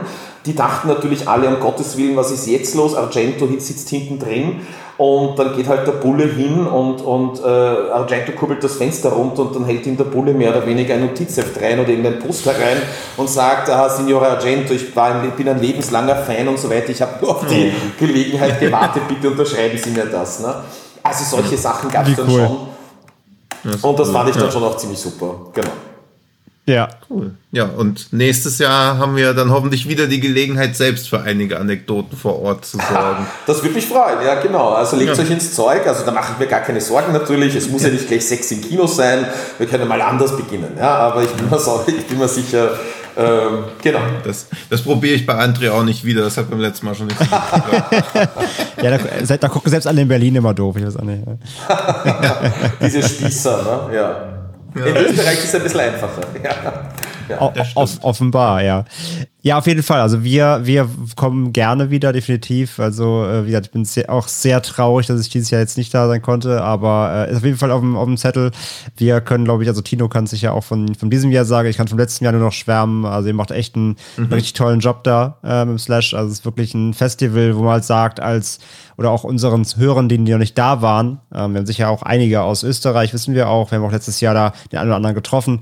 Ähm, aber eben auch viele, natürlich viele deutsche Hörende und äh, kann wirklich nur wärmstens empfehlen, fahrt mal, fliegt mal, wie auch immer, lauft mal, fahrt mit Fahrrad nach Österreich und ähm, geht mal auf Slash, denn das ist wirklich äh, Filmliebe, was ihr da macht. Wie gesagt, also die, das, das, das, das Auge fürs Detail, das ist das, was äh, für mich zumindest das Slash besonders macht. Also ich glaube, so geht es aber auch vielen, weil ihr eben immer die extra Meile, wie du schon gesagt hast, ne, oft aus mhm. Überambitioniertheit, aber das macht ja dann das auch aus, was, äh, was die Fans ja dann auch letztendlich dann zu Fans macht, weil sie merken, dass da Leute hinterstehen, die das genauso ernst meinen wie sie selber. Ne? Und von daher ähm, können wir da auf jeden Fall auch nur wärmstens äh, Empfehlungen aussprechen, natürlich euch da äh, zu besuchen, eure, die Filme bei euch zu glotzen und eure, eure, euren Umprogramm da auf jeden Fall mal aufzusaugen, lohnt sich definitiv. Ähm, ja, und an der ja. Stelle bleibt uns auch gar nicht so viel weiter zu sagen, außer vor allem, ja, viel Erfolg erstmal dieses Jahr natürlich jetzt noch äh, für den weiteren Tagen. Dankeschön. Viele, viele, viele Besucherinnen, viele Besucher. Äh, natürlich auch weiterhin viel Erfolg im Slash, natürlich, dass es möglichst noch lange, lange, lange stattfinden kann das ist, denke ich, auch völlig in eurem, in eurem Sinne. Ich glaube, der, äh, eure Messlatte ist ja noch lange nicht am Ende, so wie das, wie das alles klingt. Also das, das Herzblut, wir haben schon gesagt, wir werden alle älter, aber dein Herzblut klingt ja ungebrochen. Also von daher. Ja, ja, ja. Ja, ja, ja das wird nicht das letzte Slash gewesen sein, ganz mit Sicherheit. Von daher, ähm, ja, aber sehr cool, dass du heute Zeit hattest. Also vielen Dank an dich, Markus, auf jeden Fall. Vielen Dank für die Einladung. Ich habe mich sehr gefreut. Hat sehr viel Spaß gemacht. Du hast jetzt schon so toll abmoderiert. Ich würde aber noch ein bisschen Name-Dropping machen, weil wir kommen ja quasi am 27.09. raus. Genau, ja. morgen. Wir haben ja noch ein bisschen Deswegen was. also eben Mittwoch würde ich euch noch empfehlen, also könnt ihr euch Blaze angucken, Speak No Evil, Megalomaniac läuft noch, Holy Spider, über den wir eben schon ein bisschen länger gesprochen haben, Incantation. Der Riss ist eine Weltpremiere, wenn ich es richtig in Erinnerung richtig, habe. Ja. Ja. Also ein österreichischer ja. Film, der vielversprechend wirkt. Dann kommt am Freitag noch Nummer 10, das ist der neue von Alex van Warmerdam, der mal mit Borgmann Preis als bester Film in Sieges gewonnen hat. Also auch da habe ich nicht gesehen, kann ich nur Vorschusslorbeeren mitgeben. Vielleicht kannst du da noch mehr zu sagen, falls du ihn schon gesehen hast. Ich jetzt? Ja. Ja, ich ja. habe ihn gesehen, ja. Gut, ich meine, ja. Alex van Warner, ich halte mich jetzt kurz, das ist natürlich ein komplett mhm. wahnsinniger Regisseur, finde ich grundsätzlich, ähm, aus, äh, aus, mhm. aus den Niederlanden. Und das ist ein Film, der beginnt sehr unscheinbar, fast ein bisschen kunstszenig, wie so eine Halbdokumentation über so ein Amateur-Theaterprojekt, äh, wo sich aber dann ganz schnell Irritationsmomente, ein bisschen wie in Borgmann, ähm, falls den wer gesehen hat da draußen, äh, mhm. reinschieben, die jetzt noch nicht profund unheimlich sind und noch nicht ganz eindeutig sozusagen darauf hinweisen, wohin sich das Ding bewegen wird. Und der Film bricht dann in der Mitte einfach auf. Mehr möchte mhm. ich jetzt nicht sagen. Es war ja. einer meiner großen Jawdropper äh, dieses Jahres. Ähm, und ähm, ich glaube, ein ziemlich unvergessliches Kinoerlebnis, ja. Sehr schön. Und dann cool. Bodies, Bodies, Bodies solltet ihr euch noch auf ja. jeden Fall geben. Ich finde VHS 94 im Kino geht er auch gut klar. Dann kommt noch dieser Shin Ultraman, um halt auch nochmal den üblichen Japano-Wahnsinn abzufeiern. Und am Sonntag, ja, also Triangle of Sadness würde ich empfehlen. Den Surprise Movie. Ich mach's ganz, also ich ver so, verbrate die Surprise nicht. Also ich fand ihn gut, andere nicht so mhm. gut. Mhm. Und Kingdom Exodus okay. auch auf jeden Fall im Kino, weil man das ja auch selten also auch da selten die Möglichkeit hat, überhaupt Serienepisoden im Kino zu sehen. Ja. Und ich finde, es hat immer noch mal eine recht krasse Wucht, irgendwas, was eigentlich für TV gemacht ist, im Kino zu sehen. Definitiv, ja. Deswegen also, was ich damit sagen wollte, es gibt noch mehr zu gucken, als ihr wahrscheinlich schafft. Und wenn ihr in Wien oder in der Nähe sein solltet, also zum Beispiel auch in Hamburg, fahrt hin. ja, ja, ja, Also es lohnt sich auf jeden Fall. Es lohnt Fall. sich für die Filme, es lohnt sich fürs Ambiente und auch für, für die Kinos, ja. weil die Kinos, mit denen ihr arbeitet, sind halt auch echt einfach richtig geil. Ja, also dieses Metro-Kino und das Filmcasino, beides wunderschöne ja. Kinos. Ja. Finde ich halt absolut auch. Dankeschön ja. für die vielen Blumen. Ja, gerne, gerne. Gute Arbeit dann muss gewürdigt werden. Das machen wir natürlich ja. hier auf jeden Fall gerne. Genau, dann also nochmal vielen Dank, Markus, für deine Zeit. War sehr cool. Sehr gerne. Die Insights von dir da hier live mal zu kriegen oder semi-live. Ja, Tino, auch vielen, vielen Dank natürlich, wie üblich. Gerne. Grüße an Daniel, äh, an Auf die Couch mit den ja. Kindern. Wir bedanken uns fürs äh, Zuhören. Das war Genre geschehen. Wie immer die üblichen Formalitäten. Schaut bei uns bei Social Media vorbei, Instagram, Twitter. Da kriegt ihr die Updates, wenn irgendwas im Gange ist. Tino hat da auch fleißig Insta-Stories gepostet vom Slash. Habt ihr bestimmt vielleicht auch schon gesehen. Ähm, ansonsten schaut natürlich bei unseren äh, Freunden von Fat Carpet vorbei, die das Ganze hier ermöglichen auf YouTube oder der Webseite. Da gibt es immer ähm, neuen Filmstuff, wie zum Beispiel natürlich auch den äh, Podcast der lieben Kollegin Ante West Vessels. Und zudem, wenn ihr uns hier auf Spotify, iTunes und Co. hört, bewertet uns doch gerne. Gebt uns ein äh, paar Sterne, wenn ihr Fans seid, denn das gibt uns bessere Rankings und freut uns sehr. Und sonst erzählt natürlich allen Menschen, die ihr kennt, von Genre geschehen und auch vom Slash gerne. Und dann äh, ist allen geholfen. So, ja. in dem Sinne, macht's gut. Danke, Markus, danke, Tino. Ja. Danke, Baba. Ciao. Tschüss.